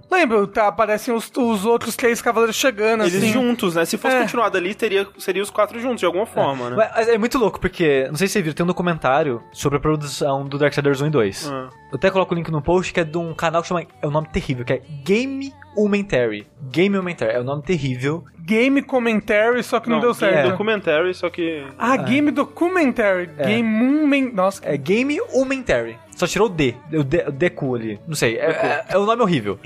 Aí eles fazem uma parada meio que o NoClip faz, só que obviamente a nível de produção é um pouco pior, a edição é um pouco pior. De modo geral, os documentários não tão bons quanto, mas são interessantes de assistir mesmo assim. E eles fizeram sobre a origem dos dois estúdios que eu comentei aqui, sobre o Darksiders 1 e 2, um pouquinho do 3 e coisas assim, é interessante. Eles falam que o 1 já era pra ser os 4. Ah. Só que, porra, dinheiro, né, gente? Vamos fazer só com um primeiro, depois a gente faz com todos. Aí veio dois, dinheiro, né, gente? Vamos fazer só com um agora, depois a Difícil gente esse faz todos. negócio, é. Aí nunca, nunca Qual é vai que a adição? É, Nunca vai chegar ao ponto que é os Não, quatro. aí o 4 vai ser tipo um card game, que aí você não precisa. Não, o 4 não, o 5. Aí o 5, é, o 6 vai ser um roguelike. Não, cara, o 4 hoje em dia, a ideia deles era tão ambiciosa pra época que hoje em dia seria basicamente só um Destiny, sabe? Sim. A ideia de ter os quatro num mundo Uhum. gigante, cada um com uma classe, meio RPG e tal. Mas é, é isso, gente. Se tiver barato, vale a pena. Falando de jogos que tem uma história curiosa, um pedigree bizarro, confuso muitas vezes, vou falar aqui de Monster Boy and the Cursed Kingdom, que você talvez esteja pensando aí, que jogo é esse? Monster Boy, é tipo Monster World mais Wonder Boy? É exatamente isso. É que assim, esse jogo, ele é um jogo que ele foi originalmente colocado lá no Kickstarter, né, para ser financiado uns anos atrás aí, como um, um jogo que faria uma homenagem aos jogos da série Wonder Boy é, e, e Monster World aí da vida, né? Que é a mesma série, né? Só que. É, é bizarro, porque é, tipo, é, uma, é uma das séries que, te- que é mais confuso do universo, assim, que, tipo, tem a série Wonder Boy. O Wonder Boy, ele é um jogo de arcade. O primeiro Wonder Boy é aquele que o menino ele tem um skate, ele é tipo um menino da floresta, Não, pera, ele isso- joga uns machadinhos assim. Não, isso daí não é, não, não é Adventure Island? É, justamente, porque assim, esse jogo, ele era publicado pela SEGA, é, a SEGA tinha os direitos sobre o nome Wonder Boy, alguma coisa assim, só que ele era desenvolvido por uma outra empresa que acho que é Escape. Só que a SEGA tinha os direitos do nome, porque ela publicou nos arcades, não sei. Alguma coisa assim, a SEGA ficou envolvida com a parada. A Hudson, que é o pessoal do Bomberman, que hoje em dia é Konami, coitados, que morte horrível. Aí teve um porte desse jogo pro Mega Drive ou, Master System na época, alguma coisa assim. Enfim, acho que provavelmente Master System. A Hudson pegou o- os direitos do jogo pra fazer um porte dele pro Nintendinho. Só que a SEGA tinha os direitos do nome Wonder Boy, então não podia chamar Wonder Boy, porque, porra, a SEGA e Nintendo não se, não se bica. Até hoje, né? Imagina. Você vê um Sonic hoje. no, num console da Nintendo, nunca, nunca Até verá. hoje o Sonic vai lá e bate no Mario no Smash. Vai, exato. É, então eles deram outro nome, que é o Adventure Island, que é- eu acho que é o, o que as pessoas mais se lembram. Porque depois desse primeiro Adventure Island, a Hudson continuou a fazer sequências pra esse jogo, que não tem nada a ver com o Wonder Boy. Tipo, o Wonder Boy seguiu por um caminho, Adventure Island continuou uma outra série por outro caminho.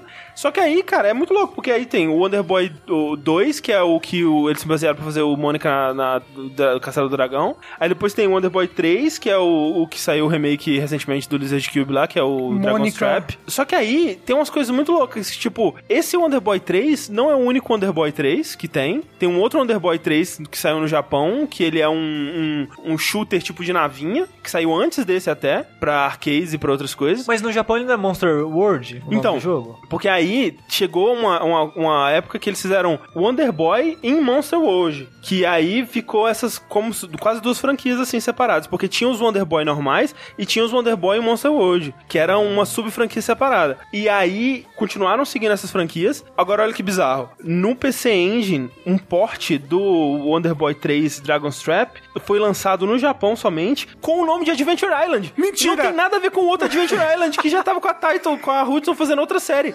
E aí, continuou seguindo, lançando jogo pra Mega Drive e outras plataformas e tudo mais. Até chegar, o- acho que o, o último que lançou foi o Monster World 4. Só que, cara, o Monster World 3. Sem sacanagem, o nome dele no Japão é Wonder Boy 5 Monster World 3. Esse é o nome do jogo, eu juro pra você. Você ter noção de quão confusa é a parada. E aí o, o próximo, eles largaram o Wonder, porque seria o Wonder Boy 6 Monster World 4, é só Monster World 4. Que foi o último que lançou oficialmente. Ele é até um jogo, acho que ele não saiu no ocidente, mas ele era muito bonito, assim, pra um jogo de Mega Drive. É, Era esse época. que era uma parada meio árabe? É isso, que com a menininha. Sim, sim. É. Que até tem bastante referência nesse jogo que eu vou falar agora. Inicialmente, na verdade, ele seria uma sequência de outro jogo que o estúdio fez, que era Hamster. Flying Hamster. Fly- Flying Hamster, exatamente. É que eu lembro que eu ganhei ele na Plus como aqueles. Mini. É, os mini do PS3. Isso, isso. Que era um jogo de navinha, né? Que você controlava um hamster que ficava cuspindo sementes lá nos inimigos. Era legalzinho. É, e aí eles iam fazer uma sequência pra esse jogo, que seria que teria muitos elementos da série Wonder Boy. Aí, eu não lembro se o, se o Kickstarter deu certo ou errado, mas uma empresa chamada FDG Entertainment, que é uma publisher, é, entrou em contato com eles pra financiar, e eles chegaram a uma negociação ali de não fazer uma sequência, mas fazer um sucessor espiritual do Wonder Boy realmente, com um nome que fizesse uma referência ali, mas que né, não fosse exatamente porque eles afinal de contas não tinham os direitos. Só que aí, cara, durante o desenvolvimento do jogo, ele foi ganhando os direitos aos poucos e foi ganhando a participação das pessoas envolvidas aos poucos, porque ele acabou se tornando uma sequência meio que direta, porque ele tem muitos dos personagens, são exatamente os mesmos inimigos, eles fazem referência às coisas que aconteceram nos outros jogos. A SEGA vai publicar a versão física do jogo. E não, e de console também. Então, a física de- que eu digo é. Sim, mas mesmo as digitais de console tem o logo da SEGA. Ah, também? Sim. Olha só. E tem a participação do criador da série original, que é o Ryuichi Nishizawa. É. Eu não sei o que, que ele tá sendo É. aqui, mas né, tem a participação dele. Além do que a gente falou no vértice passado, que é a trilha, né? Que tem o, o Motoi Sakuraba, o Michiru Yamane e o Yuzo Koshiro fazendo musiquinhas aí. E mais uns outros que eu não conheço. Eu acho que esse jogo, se ele ficasse mais um mês em desenvolvimento, ele virava Monster Boy 5, assim. Tipo, ganhava o título. Porque é só Monster isso que Boy, falta. não. É, é Monster Wonder Boy, Boy. Mano, Wonder Boy 7, Isso. Monster Hunter. Já errei tudo já. Isso daí já. Então, assim, ele não tem o nome da série, mas ele faz parte. Porque ele é muito assim, tipo, você começa jogando com um menino, como do Wonder Boy a partir do 2, né? Que ele tem uma espadinha, um escudinho, assim. E logo no começo você já começa a encontrar, por exemplo, o, o bichinho, a bolinha voadora lá que acompanha a protagonista do 4. E ele fica falando, ah, ele tá procurando uma menina de cabelo verde, que no caso é a menina que você joga no, no 4 e tal. Sabe, os mesmos inimigos, tipo, tem todos, cara. Tem a nuvem de óculos, a flor que cospe fogo, o- a cobrinha. E a premissa é muito parecida também, porque, assim, a ideia é que você tá lá, né, pescando, vivendo sua vida de boa, e aí o seu tio aparece loucaço, assim. Seu tio tá muito bêbado, voando num barril. Com uma varinha, jogando magia em todo mundo, transformando todo mundo em animal. E aí você tem que ir atrás do seu tio porque ele tá fazendo merda. Time final de ano é foda, Porra! né, cara? E, cara, é foda porque eu não conheço muito tio. da série, sabe? É. Mas com certeza esse tio é referência a alguma coisa. Tudo é referência a alguma coisa, com certeza. E aí, aparentemente, seu tio ele tá bêbado, mas talvez ele esteja. Essa bebida talvez esteja alguma coisa mágica aí, porque tá tomando o controle dele de uma forma muito escrota, assim. E ele tá transformando todo mundo em bicho. E aí, quando você vai enfrentar ele pela primeira vez, ele te transforma em bicho também. E a pegada do jogo é muito parecida com a do Wonder Boy em é, Dragon's Dragon's Trap, né? Que no começo do jogo você é transformado num dragão e ao longo do jogo você vai se transformando em outros animais e pegando ah, habilidades, né, diferentes. Cada animal vai te dar uma habilidade diferente, um gameplay um pouquinho diferente. E esse jogo ele é exatamente isso. Tipo, você vai avançar um pouco com o primeiro animal que ele te transforma, que é um porco, que é o porco do mercadinho do Sim, da loja. da loja, ou aquele porco de tapa-olho e tal. É, você passa um tempo com o porco, você enfrenta outro chefe, ele se transforma no próximo animal e assim vai indo, né? É um porco, um leão ou tigre, Uma cobra. uma cobra, uma é daquela cobra lá que você enfrenta e um um dragãozinho, uma, um, um lagarto, não sei. Enfim, não cheguei a ver. É a versão voadora, né, desse Isso, jogo, acho é. que é isso. Que lá era uma águia, eu acho, no 3. É. E ele é bem nessa pegada. Eventualmente você vai desbloquear também a habilidade de trocar entre eles quando você quiser. Cada personagem vai ter uma habilidade especial. É curioso, porque a gente teve recentemente, né, o remake do, do pessoal do Lizard Cube lá, do Wonder Boy 3, que é um remake muito fiel, né? Tipo, é aquele tipo de remake que você pode até trocar o gráfico entre o antigo e o novo, porque não muda nada É. do gameplay mesmo, né? E o jogo, eu nunca tinha jogado nada da série, nenhum dessas bagunças que você falou. Aham. E eu adorei o jogo, É. mesmo hoje em dia. E, cara, o remake ficou ótimo. Visualmente ele é muito Ele é bonito, muito bonito. muito fluido. O trabalho que eles fizeram ali é incrível. Mas ele é muito simples, né? Porque ele é tipo um Metroidvania na época do Master System, basicamente. Sim. É, essa é a diferença, porque assim, o remake, ele é trazendo uma roupagem visual nova pra um jogo de jogabilidade daquela época, mantendo a jogabilidade. Esse é como se pegasse aquele jogo e atualizasse as mecânicas, né? E trouxesse mais complexidade pra elas. Porque você tem equipamentos, então você tem itens que você pode equipar no personagem, tipo bota, né? Uma, uma bota que vai poder fazer você. É, é tipo Iron Boots do Zelda, né? Que faz você andar no fundo do, do mar. Você tem habilidades específicas de cada personagem além de mobilidade, digamos. Né? Então, por exemplo, quando você vira o porco, você tem uma habilidade de farejar. Então tem vários lugares no cenário que aparece uma fumacinha. Se você chegar lá, você fareja, você vai encontrar alguma coisa. Às vezes é uma porta secreta, às vezes é tipo um dinheiro, às vezes é um desenho na parede te dando uma dica de do que fazer. Tem uma parte, por exemplo, que você tá num lugar que é tipo uma, um labirinto, meio Lost Woods. Se você entrar por qualquer lugar, você volta por onde você entrou e tal. E aí você tem que ir farejando as paradinhas pra encontrar dicas na parede de qual é o caminho certo pra você seguir e tal. Além disso, cada bicho vai te dar uma mecânica de combate diferente e ele vai ter um pouco mais essa ideia de Metroidvania mais desenvolvida, né? Que ele vai ter o mapinha, ele vai ter realmente lugares que você só vai poder acessar com cada bicho e é mais integrado no jogo essa coisa de você ter que reexplorar e voltar e vai ficar tudo marcadinho no mapa com os iconezinhos tudo certinho e tal, o que você tem É, que fazer. o Dragon's Trap ele é mais linear, né? Você, É. tem que, você tem que descobrir aonde você vai agora, Uhum. mas depois você descobre isso, ele é meio linear. Sim. E ele tá bonito, né? Esse Tá bem bonito. O que me surpreendeu, porque, como eu comentei no, no outro programa, eu tinha visto vídeos da época do Kickstarter, assim que ele começou o desenvolvimento e tal, faz lá, uns dois, três anos já que tem trailer da porra desse jogo, eu tava achando muito feinho. Eles mudaram o estilo visual no meio. Não mudaram. Tava, tava uma parada mais 3D estranha, assim, não sei. Tava, não tava gostando. E eu até lembro que quando eu joguei Dragon's Trap, foi mais ou menos na época que eu vi os vídeos desse Uhum. jogo. Eu falei, nossa, tá feio isso aqui. não vai ser bom esse negócio não, hein? Aí eu fui ver trailer agora próximo da semana e eu, caralho, o jogo tá bonito. Tá bem bonito. Nossa, tá parecendo legal isso. Dito isso, o Dragon's Trap é bem mais bonito, ah, eu não, acho. sim, sim, também acho. É, mas ele é bonito, ele tem uma coisa estranha, porque assim, o estúdio ele é um estúdio francês, né? Character design não tem pessoas que trabalhou na arte original do jogo, então ele tem um desconexo grande, porque assim, Todo inimigo novo tem uma baguete. Uma loucura!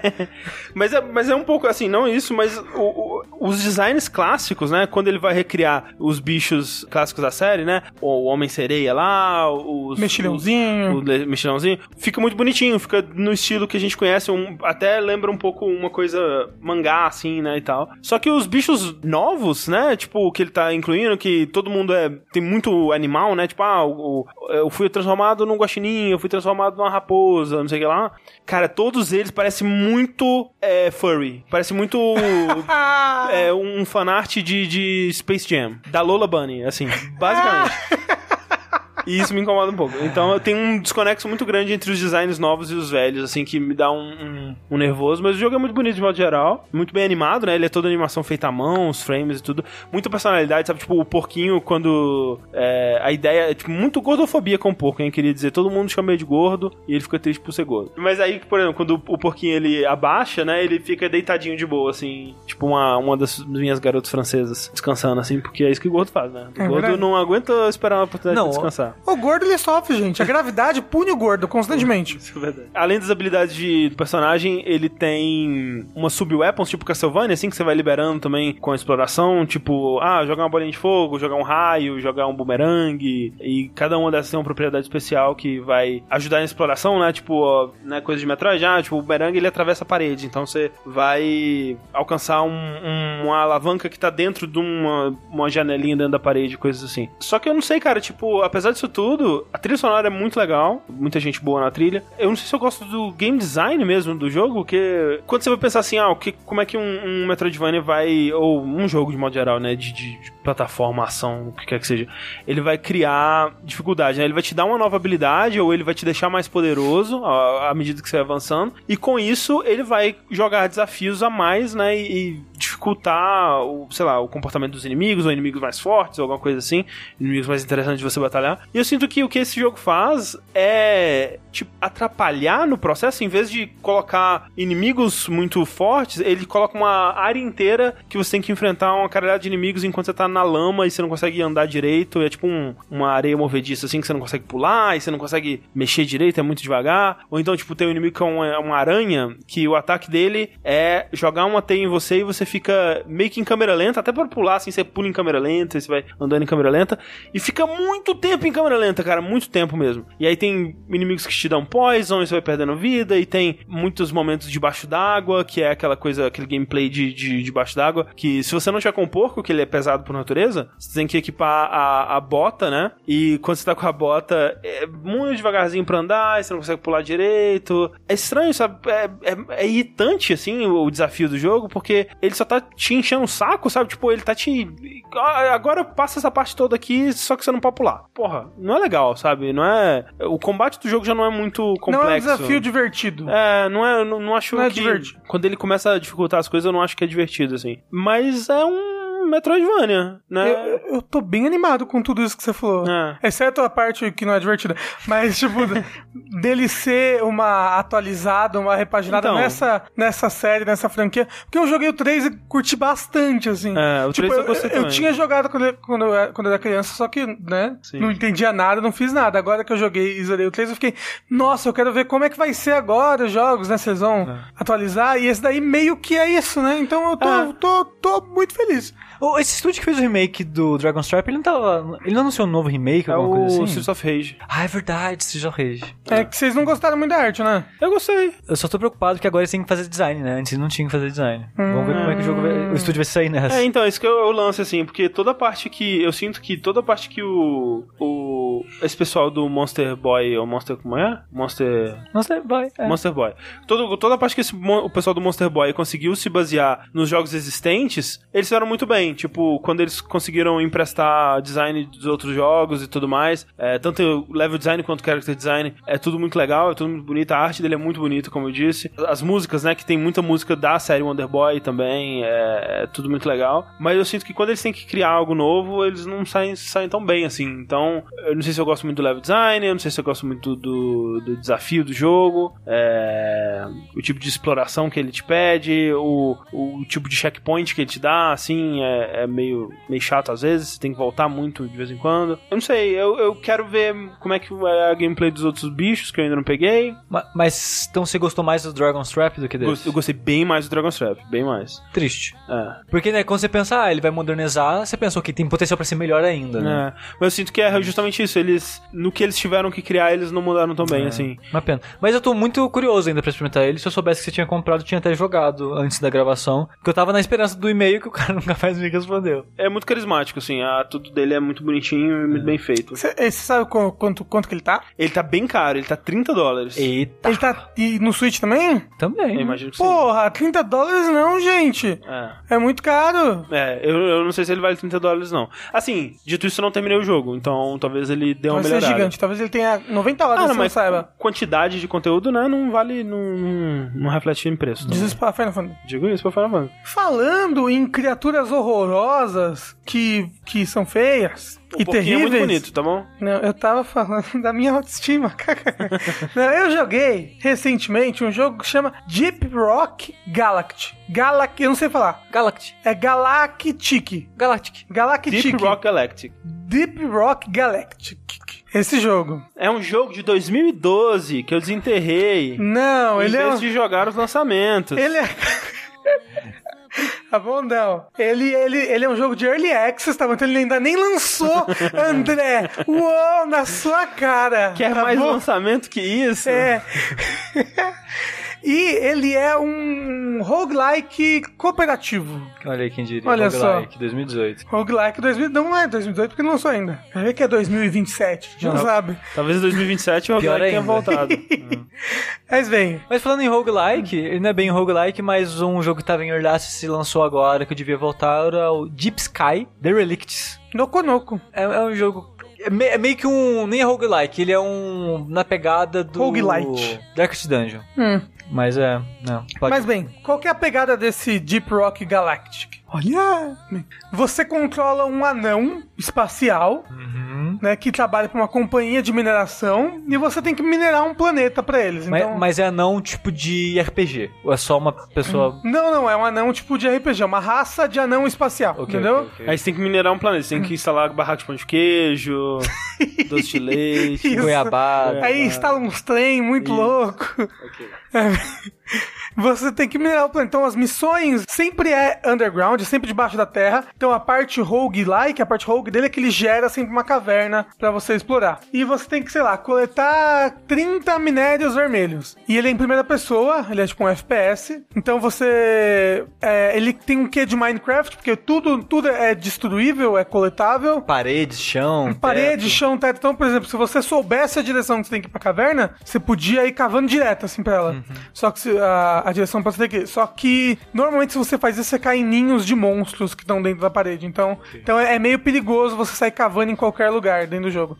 Dito isso, as cavernas não são todas. é, elas não são ultra conectadas. Então, tipo, você chega no final, opa, é um, é um beco sem saída. Mas você meio que vê que ali tem uma terra que é um pouco mais fofa. Então, ah, vai ter uma outra caverna se eu cavar reto aqui, entendeu? Então ele te obriga a cavar várias vezes e obriga você a você utilizar os elementos de cavar pra chegar em lugar alto, né? Por exemplo, você cava uma, uma escada na parede, esse tipo de coisa. Só que o que dele é que ele é uma mistura desse, desse Minecraft roguelike com Left 4 Dead. Porque você joga, o ideal é você jogar com quatro jogadores e cada um deles controla uma classe de anão. E, e eu joguei, eu joguei, eu joguei com quatro jogadores. O... Você queria dizer que você jogou de 4? Eu joguei de quatro. Quem me obrigou a jogar esse jogo foi o Lucas do Nautilus. Ele, Um absurdo. ele queríamos jogar, ele chamou o Bruno e um outro amigo meu, o Bob. A gente jogou. E aí, por que, que ele é um Left 4 Dead? Porque de tempos em tempos começa tem tipo waves de monstros. Então o, o- o- meio que a sua, o seu senso de urgência é, ah, eu não posso ficar aqui explorando de boinha, porque eu sei que daqui a cinco minutos vai ter uma wave, entendeu? Nova. Então vamos todo mundo meio que correndo, ver as coisas rapidinho, porque começa a wave, para de avançar, fica tipo parado todo mundo junto no lugar, porque vem um monstro da, da caverna inteira, de cima, de baixo, dos lados e, de todos os cantos. Mas eles não monstro. quebram parede. Eles quebram. Os, os monstros vêm pela parede. Aí é Então- foda, porque quebra o- e os ninhos, se quebrar os ninhos dos bichos. Ou eles saem dos ninhos. Eles saem, acho que, dos ninhos. Ok. Mas é quando eles quebram a parede, eles acham que eles não deixam um buraco pra trás. Ah. Entendeu? Eles vêm cavando, mas Não, eu pensei, eles, eu pensei que eles estavam deformando o mundo enquanto fazia isso. Não, não, não. Ok. Mas eles vêm vindo de todos os cantos, então é bom, Isso tipo, seria muito agrupa. processamento. É. agrupa e aí, tipo, você meio que. so- Vamos tentar sobreviver essa wave aqui, porque os bichos te matam rápido se eles te pegarem bem. Hum, Como é que é a, a, a parte visual do jogo? Ele é, ele é tipo No Man's Sky ou ele é mais Minecraft? ele é tipo um low poly. Ah, tá. Assim. Mas não um quadradão tipo Minecraft. Não, ele não, não é quadradão tipo Minecraft, mas ele, ele, ele, é, ele é low poly. Tudo é com ângulo, né? Mais Pronunciado. pronunciado, muito bem. E o bacana disso é que, que, como cada um é meio que uma classe, vocês podem ir as quatro pessoas com a mesma classe, eu acho, se vocês quiserem. Mas eu não eu acho que não, não, não é aconselhável. Todo mundo de Reaper. Aí o, o legal é que, por exemplo, tem o engenheiro, aí ele bota turrets, né? Então quando vem as waves é, é bom ele montar tipo, meio que uma linha de defesa. Ele também faz plataformas, tem um, um outro que ele tem um grappling hook, então ele é melhor pra pegar coisas do teto, explorar. Tem um que ele bota no cenário uns, tipo, rapel, sabe? Então, tipo, pra party toda poder usar. Por quê? Porque olha que loucura, André. Quando você chega no final da missão, normalmente, cheguei no final da missão, coletei 30 minérios, tem que voltar. E tem meio que um tempo. Por quê? Porque conforme você vai coletando os minérios, você, você tem seu personagem, ele tem carga, né? Tipo, ele só consegue levar 30 minérios vermelhos, 20 minérios azuis. E você tem que coletar 200. E aí, como é que você faz isso? A carga do jogo é como se você tivesse um baú que ele anda junto com você. Ele vai andando junto, é um robô. Você pode apontar pra ele, vem, vem cá, baú, vem pra cá, fica ali. Aí você bota as coisas dentro dele. Quando você bota tudo, ele meio que ativa um modo especial e ele sai correndo de volta pra voltar. E ele vai até, tipo, deixando uma trilha. O negócio é que quando ativar isso, é, o foguete que você veio pro lugar, ele tem, tipo, dois minutos pra decolar. É mal programado isso aí. A engenharia É. desse, desse Então, tipo, você aí. tem que sair correndo e o caminho que você fe- que tem, que tem que tá pra voltar é bom que ele já esteja certinho pra você voltar rápido, porque senão você pode acabar ficando pra trás e você falha na missão. É mal planejado. Isso aí é, é- tinha que falar com o sindicato. Com o sindicato dos anões. É, os anões são bem explorados nesse jogo porque você, você ganha pouquíssima coisa, um pouco dinheiro. E se você morre, o que acontece? Você perde a missão. É tipo Left 4 Então- Dead, você tem um número de vidas, assim? Então, quando você morre, alguém pode te ressuscitar, né? Mas se todo Mas mundo sempre? morre, acho que você perde a missão. Mas por que você falou que era roguelike? Ele é roguelike porque ele é gerado aleatoriamente. Ah, ele é um roguelite, né? Não, mas calma, calma, calma. Isso que você tá falando é cenário procedural, isso não transforma o jogo num roguelike. Ele tem alguma mecânica, tipo, a progressão. Se você morreu, você perde essa progressão. Eu acho que você só perde a missão só. Então, acho que não é roguelike, é só fase procedural. fase procedural, então. Ok, ok. Então é uma mistura de fase procedural, gente. É o Roguelite, Light Light, Light Light Light. Light. É o Rogue Diet. Roguelite. Tá aí O outro Rogue. Zero. é, é- é bacana porque você. As cavernas, elas têm ambientes diferentes desse planeta que você tá. Então você pode ir pra uma caverna mais de. mais de floresta, e aí essa caverna vai ter uns inimigos diferentes. Ele pode gerar uma caverna de gelo, e aí vai ter uns negócios climáticos e tudo mais. Mas, mas você tá, de novo, lá, você terminou a missão, você que ganha pouco dinheiro e tal, mas que- É, que Você você ganha? ganha dinheiro e minérios. E aí, com dinheiro e minérios, você melhora as suas armas. Porque, por exemplo, tem um- uma classe que é o Driller, que é a que eu tava jogando, inclusive. O negócio dele é que ele tem uma ultra, uma outra escavadeira e um Flamethrower. Então eu posso melhorar o meu Flamethrower, investindo tantos minérios nele. É, é upgrade permanente. Ou posso comprar coisas visuais pro meu personagem. Mas por que eu quero comprar isso? Coisas visuais? Não, Nada. não. Dá upgrade, no caso. É, pra você poder ir em missões mais difíceis, É, imagino. pra você poder, porque apesar dele gerar a caverna de maneira procedural, a caverna é uma missão. Tipo, a missão 1 é. Ele, ele tem meio que uma historinha, ou não, é só uma lista de missões? É uma lista de missões. Talvez quando ele sair de Early Access, ele É tenha uma verdade, história. É verdade, é verdade. Por enquanto, ele é, ele é só uma lista de missões. E aí você.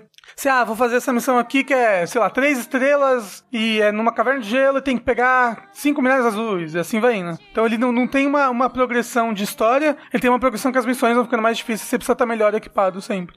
E assim, O combate é legal, FPS. mas, mas é que É tem um- FPS e FPS, é, um- né? é- é um bom FPS, até, até, até pelo fato de que, de que tem, tem muita coisa, tipo, joga uma bomba e destrói boa parte do cenário, sabe? E é muito, muito, muito inimigo que vem sempre nas waves. É divertido E o os cenário. inimigos são sempre os mesmos? Tem aliens diferentes, raças, assim, dependendo do lugar que Então, você tá? dependendo do, do- do lugar que você tá. Ah, ok. Tem inimigos diferentes. Mas a maior parte são, tipo, insetos. Variações de insetos e coisas que você veria escavando terras. Mosquito. Mosquitos. Você gostou então? E aí que vem, eu não jogaria esse jogo sozinho. Jamais. Ele é. não é um jogo pra você jogar sozinho. é, tipo, né? jogar sozinho ele deve ser muito chato. É Left muito 4 chato. Dead. Tipo, quem, quem vai jogar Left 4 Dead sozinho? Agora, jogar multiplayer é sempre divertido. Esse é o problema, né? Tipo, é difícil eu falar, ah, não gostei do jogo. Quando eu tava, tipo, super me divertindo quando eu tava jogando com a galera. Assim, eu discordo dessa afirmação, porque eu já joguei Borderlands. Eu joguei Borderlands 1 de galera e eu me diverti muito jogando Borderlands 1. Então, Zerei. eu, eu me divertia com as conversas e o personagem É. falando. O jogo, não, entendeu? Eu, eu lembro. Então, mas eu- é porque as, as duas coisas meio que se misturam, sabe? Você tá. Não, eu lembro de momentos do André que a gente tava jogando e era ele reclamando, cara, isso aqui é uma bosta, puta que pariu, que jogo ruim, sabe? É muito ruim. Borderlands é muito ruim, gente, pelo amor O de dois? Deus. O 1, eu nunca joguei o 2. Eu só joguei um e eu gostei. Mas o que? Eu tava de galera, eu às vezes nem tava prestando atenção no jogo. Então a, a memória afetiva que ficou é, porra, me diverti muito jogando esse jogo. Não, a entendeu? memória efetiva que ficou é que eu tô na jogabilidade por causa disso. Não, a memória afetiva que ficou é que falta um troféu pra gente platinar aquela merda. Eu ia falar isso agora, que a gente tá jogando querendo platinar, fazer tudo, fazer os DLC, a porra toda, a gente parou no final. Falta só o, aquele chefe mega difícil, né? Acho que era. Que é o mais difícil de todos. Mas a gente não platinou mesmo? Não era Não DLC platinou. aquilo? Não platinou. Caralho. O- uma coisa que o, o Bruno Tessaro ficava zoando, o Lucas, era que esse jogo parece trabalho. E de fato, né? Ele parece trabalho, assim, tipo, ah, vou escavar aqui e pegar essa pedra, volto com a pedra pro lugar. Ah, vou pegar aqui e escavar essa pedra, volto com a pedra pro lugar. Ele parece trabalho, talvez então jogar sozinho seja meio chato mesmo. Ah, tem gente que gosta disso, né? Acha, acha relaxante, tipo. É, é, não é relaxante porque, né, pra qualquer momento pode aparecer 70 mil tem insetos isso, e te matar. É, é Então estranho, é é uma muito- combinação estranha, né? É. Tipo, uma. Quer dizer, Minecraft também tem isso, né? Um, um perigo, assim. Você tá trabalhando Hum. sua casinha lá, de repente. Creeper. Você pode botar o efeito do Creeper agora e acabar o Tem bloco. efeitos do Creeper? É, o Creeper faz. Ah, por isso E depois ele explode. É? Você achou que era o quê? Vazando? Não sei, eu não entendi. Eu fiquei perdido. Oh, meu Deus. É isso aí, Deep Rock Galaxy. Agora é hora de dançar! Uau! Tan, tadan, tan, tadan, tan, tadan, tan, tadan, tan, tan. Um jogo que eu joguei bastantinho nesses últimos dois dias. Ah, platinou a caralho do jogo já, vai tomar no cu. Um dos três. Foi Spyro the Dragon. Mas foi 10 horinhas. É relativamente rápido. Mas aí você não aproveitou as músicas. Eu, jo- eu joguei todas as músicas quatro vezes, pelo menos. Que eu tenho que jogar em todas as dificuldades. Você aproveitou. dançou na vida real enquanto jogava? Com o controle na mão? Rafa, Então você não teve a eu- verdadeira experiência, velho. Eu não, eu não sei nem mexer meu corpo, cara. Olha, eu vou dizer pra você, Rafa, teve um ano aí, acho que foi 2015, que foi antes da gente mudar pra jogabilidade, que a Ubisoft mandou pra mim Just Dance. eu tava sozinho no meu quarto e eu tive vergonha de dançar. eu seria a mesma coisa. É, não, não tem que ter vergonha. Sozinho tem que se soltar. Eu não canto, nem, nem quando ia gravar as músicas lá pro coisa eu conseguia me soltar. Mas então, eu e o André a gente jogou o Persona Dancing. Aí, Cada um é cada, cada um, cada um. E a curiosidade, eles mudaram o título japonês pro americano e eu não tinha notado isso. É, mudaram porque é Dancing Starlight e aí virou Dancing in Starlight. Não, é Star Night. Star Night. É porque é o trocadilho com Sim, All Night, All Night, do, sim. do 4. Porque assim, pra quem não sabe, esse jogo é um jogo de dança no universo do RPG Persona. Em 2015, 14, alguma coisa assim, saiu o Persona 4 Dancing All Night, que era um jogo de dança, que na verdade era um jogo rítmico, né, que os personagens ficavam dançando enquanto isso. Você mesmo, jogador, não faz nada que lembre dança, né? Uhum. E usava as músicas do Persona 4, alguns remixes, deixando as músicas mais dançantes e coisas É, assim. músicas do Persona 4 e jogos adjacentes, né? Tipo Persona Q, Persona. é, os, os anime também tinha uns negócios. Sim. Mas vem cá, Sushi. É canônico? O 4 é, o 3 e o 5 não. Porque aí que eu vou falar. Teve esse do 4, fez um certo sucesso, mas era exclusivo de Vita. Aí. Exclusivo de Vita é uma papagaiada, né, Não, mas gente? na época, né? Mas na época t- tava Ó, na, na, e eu vou dizer ainda. um negócio sobre isso depois, mas guardei. É, o jogo é melhor no Vita, mas né, a gente vai chegar nesse ponto. Eu acho que é isso que o André vai falar. Não sei Fica um mistério. Aí, como a Atlus, a Atlus adora fazer dinheiro com Persona. Tipo, a gente tem uma série que as pessoas reconhecem o nome, vão fazer dinheiro com essa porra. Então ela lançou um milhão de jogos com o nome Persona. Persona Q, Persona de luta. Persona de luta, vai ser o Persona Q2 agora. Aí, como a Atlus continua sendo a Atlus, ela anunciou, sei lá, em 2017, 2016, não lembro, que ia lançar o Persona de dança do 3 e do 5. Aí, pra fazer um trocadilho, né, com o nome do 4, que era Dancing All Night, o 3 virou Dancing Moon Night, de noite, e o 5 virou Dancing Star Night, pra fazer esse brincadinho Só que é, é English zo- zoado, né? Não faz sentido em inglês mesmo. Não, não, não, sim, mas é só um trocadilho. Sim, sim. Porque sim. japonês adora trocadilho, pra quem não sabe. Ah, então eles mudaram. No, no ocidente ficou Dance in Moonlight e Dance in Starlight. Mas, né, perdeu o trocadilho, mas fica no nosso coração. Fica no troféu, porque a platina é o ícone do jogo japonês. Então tá o nome original lá ainda, fica lá como referência. Mas aí, pra eu falar desse jogo, acho que eu tenho que falar um pouquinho do 4. Que assim, a gente falou que o 4 era exclusivo de Vita, mas agora ele saiu pra pra PS4 junto. Sim. Só que você só tem acesso ao Persona 4 de dança se você comprar o pacote que vem o Persona 3 e o 5 de dança juntos. É. Que aí ele vem como um bônus. Você não pode comprar o Persona 4 separadamente, é um absurdo. Assim, É meio sacanagem isso É daí, bem né? sacanagem. É bem sacanagem, porque do que eu joguei do 3 e do 5, eu acho que o 4 ainda é o melhor pacote de modo geral, assim, Sim, experi- experiência de jogo, né? As músicas do 3 e do 5 têm ótimas músicas, eu até gosto mais da trilha do 5 da- do que da trilha do 4, mas o, o que o jogo tem ao redor dele, além das músicas e as fases e tal, eu acho que o 4 ele faz uma coisa mais interessante, assim. Ele é, ele é um jogo que teve mais investimento, e eu sinto que o 3 e o 5 teve um investimento só do 4. Tipo, o 3 e o É, 5... exato, essa é a sensação. É. Tipo, o 4, ele tem todo um modo história, né? Ele, ele introduz uma nova personagem, ele cria toda uma situação do porquê que aquilo tá acontecendo É, e tal. Ele é o visual novel, né? Ele tem, É. tipo, bastante história. E entre os momentos de história, uma música pra você dançar. Não sei como é que é no 3, porque eu não joguei ainda. É a mesma coisa. É, o 3 e o 5 é o mesmo formato, mesma ideia, tudo igual. Porque é, o que acontece é, tipo, ah, você acorda, tá todo mundo na Velvet Room, assim, e aí no 5 tá as duas meninas, Justina e Caroline, e é, elas falam assim, ah, então, tem uma nova missão pra você, vamos dançar. Aí todo mundo, é, dançar, que estranho, né? Mas é, se é uma missão, nós temos que fazer, vamos lá. Aí eles vão dançar. E aí só tem, tipo, uma lista de danças, tem um, um modo social lá que, Que é o você... Social Link, basicamente. É, você vai fazendo social link, tipo, à medida que você vai completando desafios dentro do jogo, você vai abrindo tipo, ah, um novo capítulo de social link com o, o Morgana. E aí você vai lá conversar com o gato. Uma coisa que eu imagino que também no 3 seja assim, porque no Persona Q era assim, e eu sinto que no All Night também era um pouco assim, que tipo, as pessoas que escrevem pra esses jogos não são as mesmas pessoas que escreveram o Persona 5, elas não têm nem. Talvez elas até tenham o talento, mas elas definitivamente não têm, tipo, o, O esmero, propósito né? ou o esmero, tipo, pra fazer algo interessante, até porque não tem um propósito, né? Tipo, no 5 tem toda uma história e, e é por isso que os personagens estão agindo dessa forma e, né, e tem todo o arco deles e tal.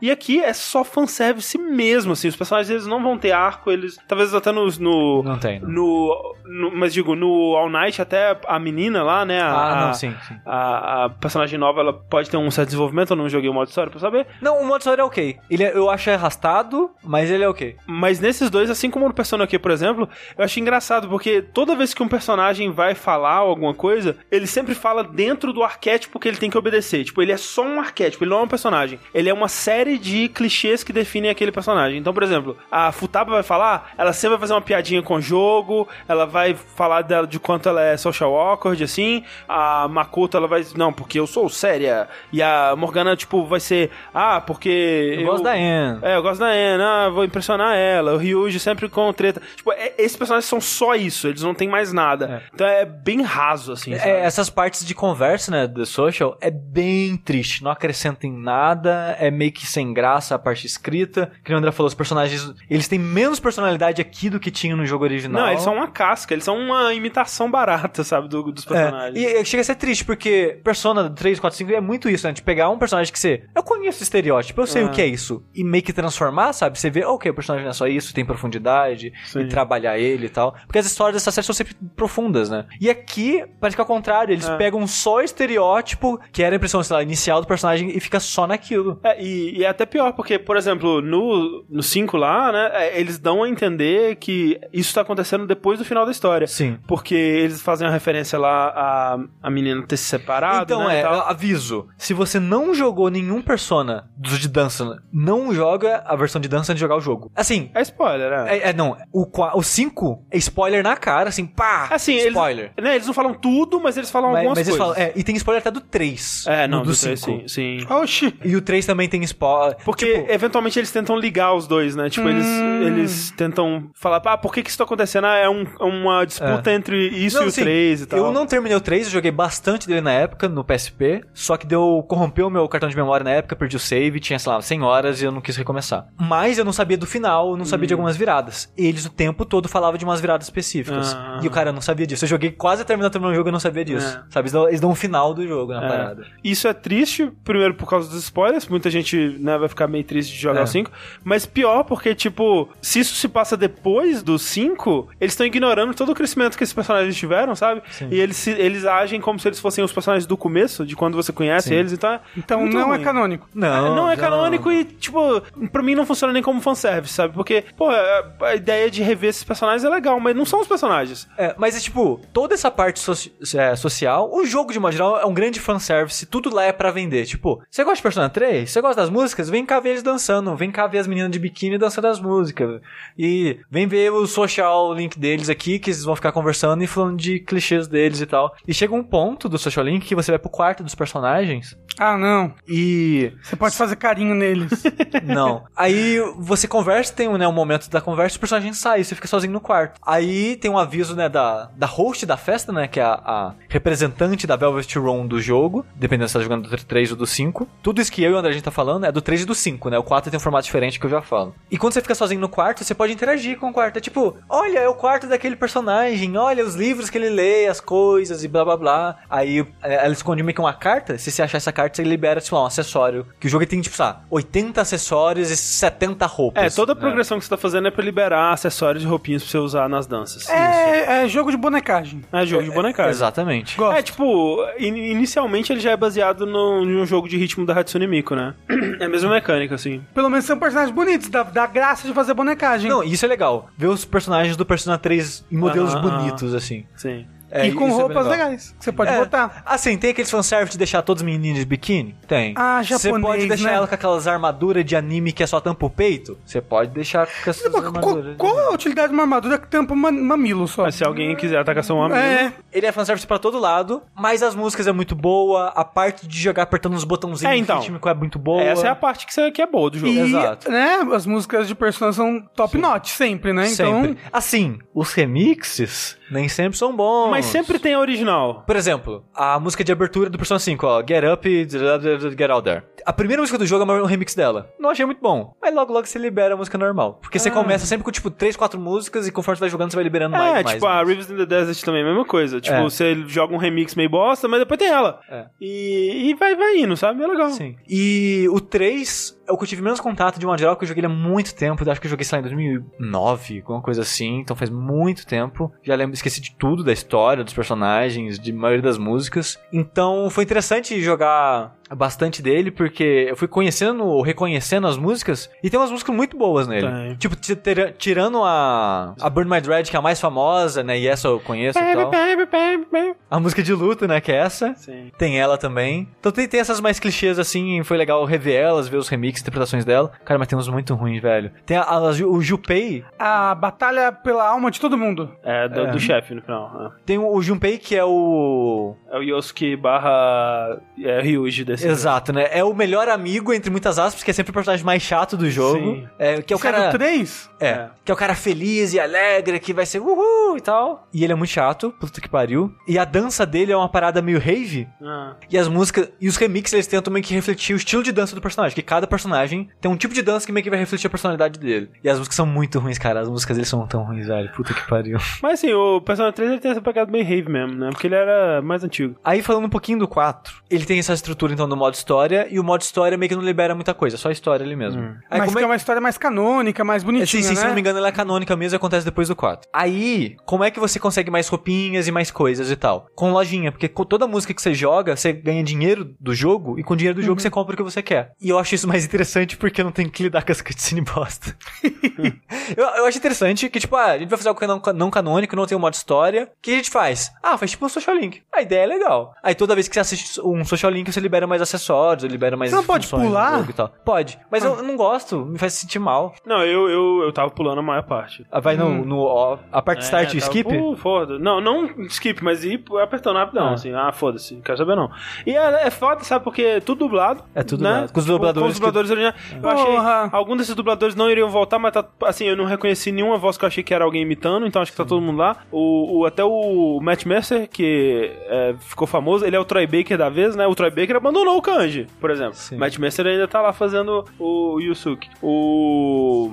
A, a- a- moça que faz a Morgana, eu gosto muito da voz dela. Uma voz, uma voz fofinha, gosto. Mas aí, esse jogo, eu queria dizer que ele, é um- ele tem ideias muito legais pra um jogo de ritmo, que ele... O 3 e o 5 são mais difíceis que o 4, Sim. o que eu achei curioso, porque eu, eu sinto que eles tentaram pegar as críticas do 4 e tentar trabalhar aqui. Porque, tipo, o jogo é assim, na, na, na tela do jogo de ritmo tem meio que dois semicírculos, um de cada canto da tela. Em cada semicírculo tem três botões, tipo triângulo, bolinha X, e pra cima no D-pad, pra esquerda no D-pad, pra baixo no D-pad. É Então, simétrico, né? Então É. você tem, tipo, três de um lado e três do outro. Exato, esses, esses botões representam as extremidades do controle, que são as extremidades da tela. Os botões da dificuldade normal sempre vão aparecer em ordem horária. Então, por exemplo, tá vindo um botão pra você apertar no triângulo, o próximo ou vai ser triângulo de novo, ou vai ser no bolinha. Depois do bolinha, ou vai ser no bolinha de novo, ou vai ser no X. Então, tipo, é, ou repete aquele botão, ou é o próximo na ordem horária. E no Easy no normal é sempre assim. E os botões, eles vão saindo do centro da tela e indo pras extremidades, né? Ele tem um ritmo gostoso de você acompanhar esses botões, porque é previsível, sabe? Você, tipo, ok, vai seguir nessa ordem, e você entende essa ordem, e depois que você internaliza ela, fica um ritmo bem gostoso de jogar. O hard, ele começa a quebrar esse ritmo. Ele tá em horário, às vezes vai pra anti-horário, e depois volta ao horário. Então, tipo, ele não, ele não faz isso muito, mas ele vai mudar uma vez ou outra ali na música. O All Night, que é a dificuldade, tipo, very hard, que você libera depois que você termina todas as músicas do jogo em alguma dificuldade, é escroto. Nossa, caralho, escroto pra caralho. Porque assim, o jogo ele tem alguns tipos de botão, que é tipo o botão normal, que é só uma estrelinha, você tipo, apertou. Tem um botão que é tipo um elástico, sei lá, rosa, roxo, que cor que vocês, pessoas, veem, que é, rosa. Que cor que vocês, seres humanos, veem? É, que é sempre, você tem que apertar dois botões, exceto no All Night, é sempre o botão oposto. Então, tem lá os dois semicírculos. Se tá indo pro triângulo, é triângulo e pra cima. Se tá indo no bolinha, é bolinha e pra esquerda. Se tá indo no X, é X e pra baixo. É sempre simétrico assim. E também tem um botão que é segurar, que é tipo um H com um verdezinho. Que você tem que segurar até aquela barrinha acabar. De vez em quando vai vir barrinhas juntas, mas também é sempre simétrico. Pra cima, pro lado pra baixo. Você sempre aperta os botões juntos e tal. E agora, isso não tinha no 4. No 3 e no 5 colocaram um botão que é tipo, apertar dois seguidos. Que é um botão que ele é meio que pontilhadinho. Mas eu a- não entendo por quê. Foi- Seria como jogar dois botões junto ali. Exato, é. Se você colocar as duas estrelinhas, que é o botão normal, junto, seria a mesma bosta, mas né, tá lá. E no, nor- no normal e no hard, é sempre essa simet- ele é sempre simétrico assim, o que é, faz sentido. Ele, ele é fluido no seu cérebro, assim. Você, você vê e você entende. É rápido e fácil. No All Night, eh, foda-se. Tem hora que você vai ter que apertar o botão rosa, que é bolinha pra baixo. Tem hora que é bolinha pra cima, e vão fazer uma caralhada, uma suruba, uma zoeira. Aí tem um botão verde que é de segurar. Às vezes você vai, tipo, segurar pra cima, mas começa a vir um botão do outro lado. Triângulo X bolinha. E você tem que continuar segurando. E você tem que saber a hora de soltar. É, sabe? Enquanto o- você fica apertando as Pra paradas. você ganhar o Perfect, você tem, que sol- você tem que apertar na hora certa e soltar na hora certa. Exato. Então ele começa a dar um nó na sua cabeça, cara. O All Night é um inferno, assim. eu acho muito diverti- divertido o Easy Normal Hard. O All Night já é, tipo, cara, o que você tá fazendo, sabe? Ah, mas acho que quem gosta de jogo de ritmo Sim. não ficaria satisfeito se não tivesse uma Não, dificuldade não, sim, dessa, sim, eu sabe? entendo. Tanto que pra platinar você não precisa jogar muito dessa dificuldade. Ah. Você tem que jogar. Eu, tive, eu acho que pra platinar eu joguei, sei lá, 5, 6 músicas nessa dificuldade e é isso. Você não, você não precisa tirar rank foda nela nem nada. Você precisa terminar a música. É, com, com score lá. Que o jogo ele tem. Tipo o Rhythm Heaven, tem poucos score que é tipo, não passou, ok, que é o passou, e o. Mandou bem, da hora. É, e o mandou bem. Isso no Rhythm Heaven. E o Perfect. E o Perfect. E aqui é exatamente a mesma coisa, que é o não passou, passou ok, que é o Stage Clear, passou bem, que é o Brilliant, e o King Crazy, que é o Perfect, que você fez um combo único só de Perfect ou Great, E é isso. Se você, se você fez um, um ok na música, que é né, o tempo do botão lá que você apertou, já era. Não é o King Crazy mais. Então é o equivalente ao Perfect do, do Rhythm in Heaven. Então se você passou Stage Clear no All Night, nas poucas músicas que eu precisei fazer pra platinar, já é o suficiente. Ela tá lá mais mesmo pra quem quer o desafio, sabe? Aquele tipo de desafio pra mim já não é tão bom assim, que você tem que se dedicar muito. Você tem que pegar aquela música e falar, não, eu vou aprender essa música. É. E vai ficar nela. Porque no hard não precisei, sabe? Porque que eu fiz? Eu terminei o. Eu só fiz isso no 3 por enquanto, né? Terminei todas as músicas no normal, sem me preocupar com o ranking. Aí você libera vários modificadores que eu acho muito legal no jogo. Que você pode deixar o jogo mais fácil ou mais difícil. Que tipo, ah, é, tem que tem a parada do Scratch, né? Que vem um círculo que você tem que mexer no ana- analógico. Pra tipo fazer um.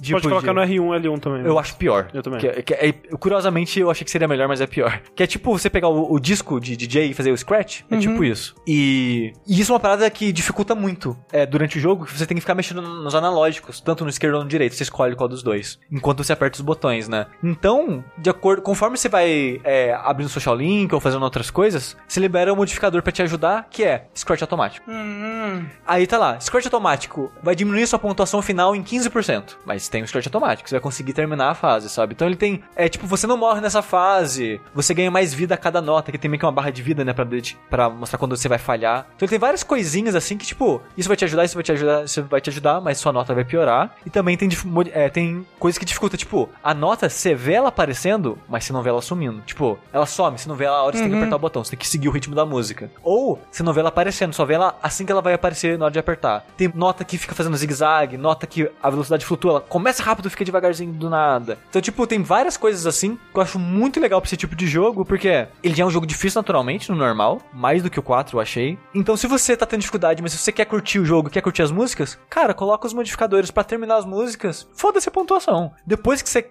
tá bom e quer se preocupar com isso, aí você desliga as ajudas ou, ou até liga as paradas pra aumentar ainda mais as pontuações. Isso eu acho muito legal. Depois disso, eu fui pro Easy, fiz todas as músicas no Easy com um modificador pra ficar mais difícil. Hum. Pro Não ficar tão chato. Já, já que eu tinha jogado normal, né, ia ser meio fácil demais. Então eu liguei os modificadores, achei que ficou bem divertido. E depois eu fui pro Hard. Pera, tem troféu do Easy?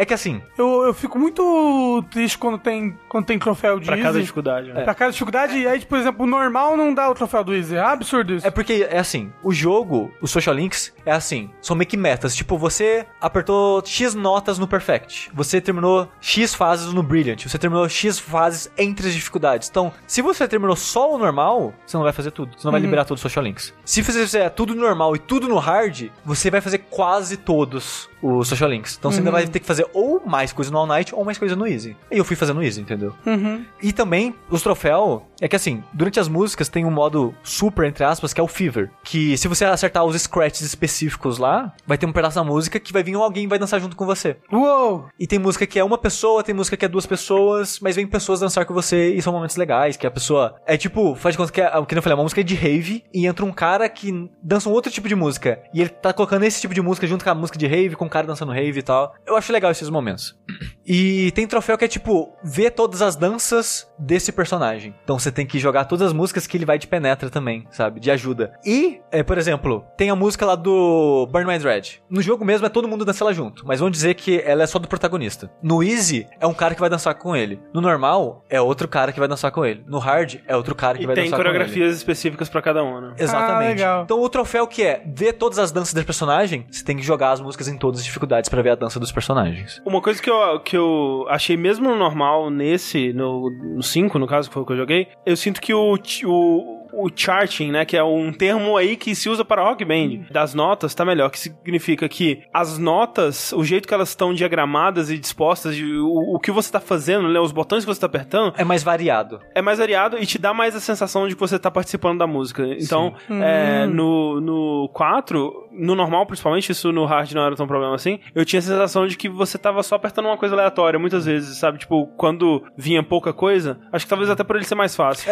Era tipo aqueles, aqueles Guitar Hero pirata da época É, do Play 2. tipo isso. Que aí você tava tocando é, Guitar Hero Anime, aí era One Piece, aí você tocava o saxofone na Isso, guitarra. Exatamente. Eu só queria dizer que o Persona 3 e 5 eu tive essa sensação não nas notas, mas que tem música que é clipe. Cara, tem uma música E, que é muito e, bizarra. cara, e é muito bizarro. Tem, no 5 tem uma música, Que é os é a tela de crédito. Não, é a não. tela de crédito Velho, preta fiquei- com os nomes passando. Eu fiquei descrédulo dessa parada. E tipo assim, é tipo, sei lá, porque você tem um grupo de músicas, né? Aí a última é uma coisinha especial. Aí você libera mais um grupo de músicas, a última é uma coisinha especial. O segundo grupo de músicas que você libera, a última é os créditos. E tipo, é a música de crédito do Persona 5 Com os créditos mesmos. Com é os tipo créditos- 10 minutos o negócio. com os créditos do Persona 5. Tipo, não é a galera que trabalhou nesse jogo que eu tô jogando. Tipo, aparecendo o nome do Katsura Hashino lá, que nem tá na porra do, do negócio mais da, da Atlus, mais do, do Persona, do Persona Team mais. Eu fiquei, cara, o que que tá acontecendo?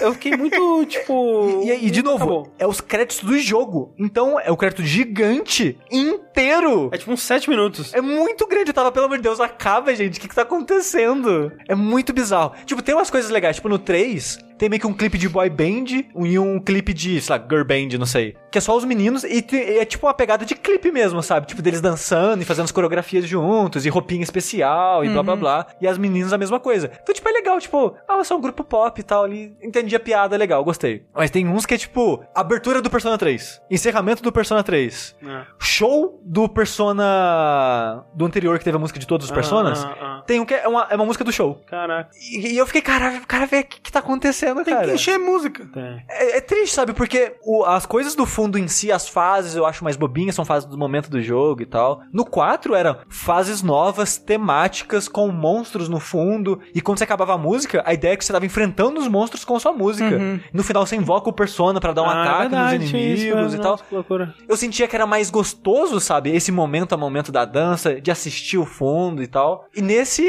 é meio que qualquer Tem, vai tipo, tá quando- lá, por exemplo, quando teve a primeira, que é a do Life Will Change, eu achei muito da hora, porque é um clipe da banda, né? Eles, cada um Sim. com um instrumento, tocando. Então tem momentos legais. É. E, e, tipo, é bem criativo, como se fosse um clipe mesmo, né? Uhum. Só que no gráfico do jogo e tal.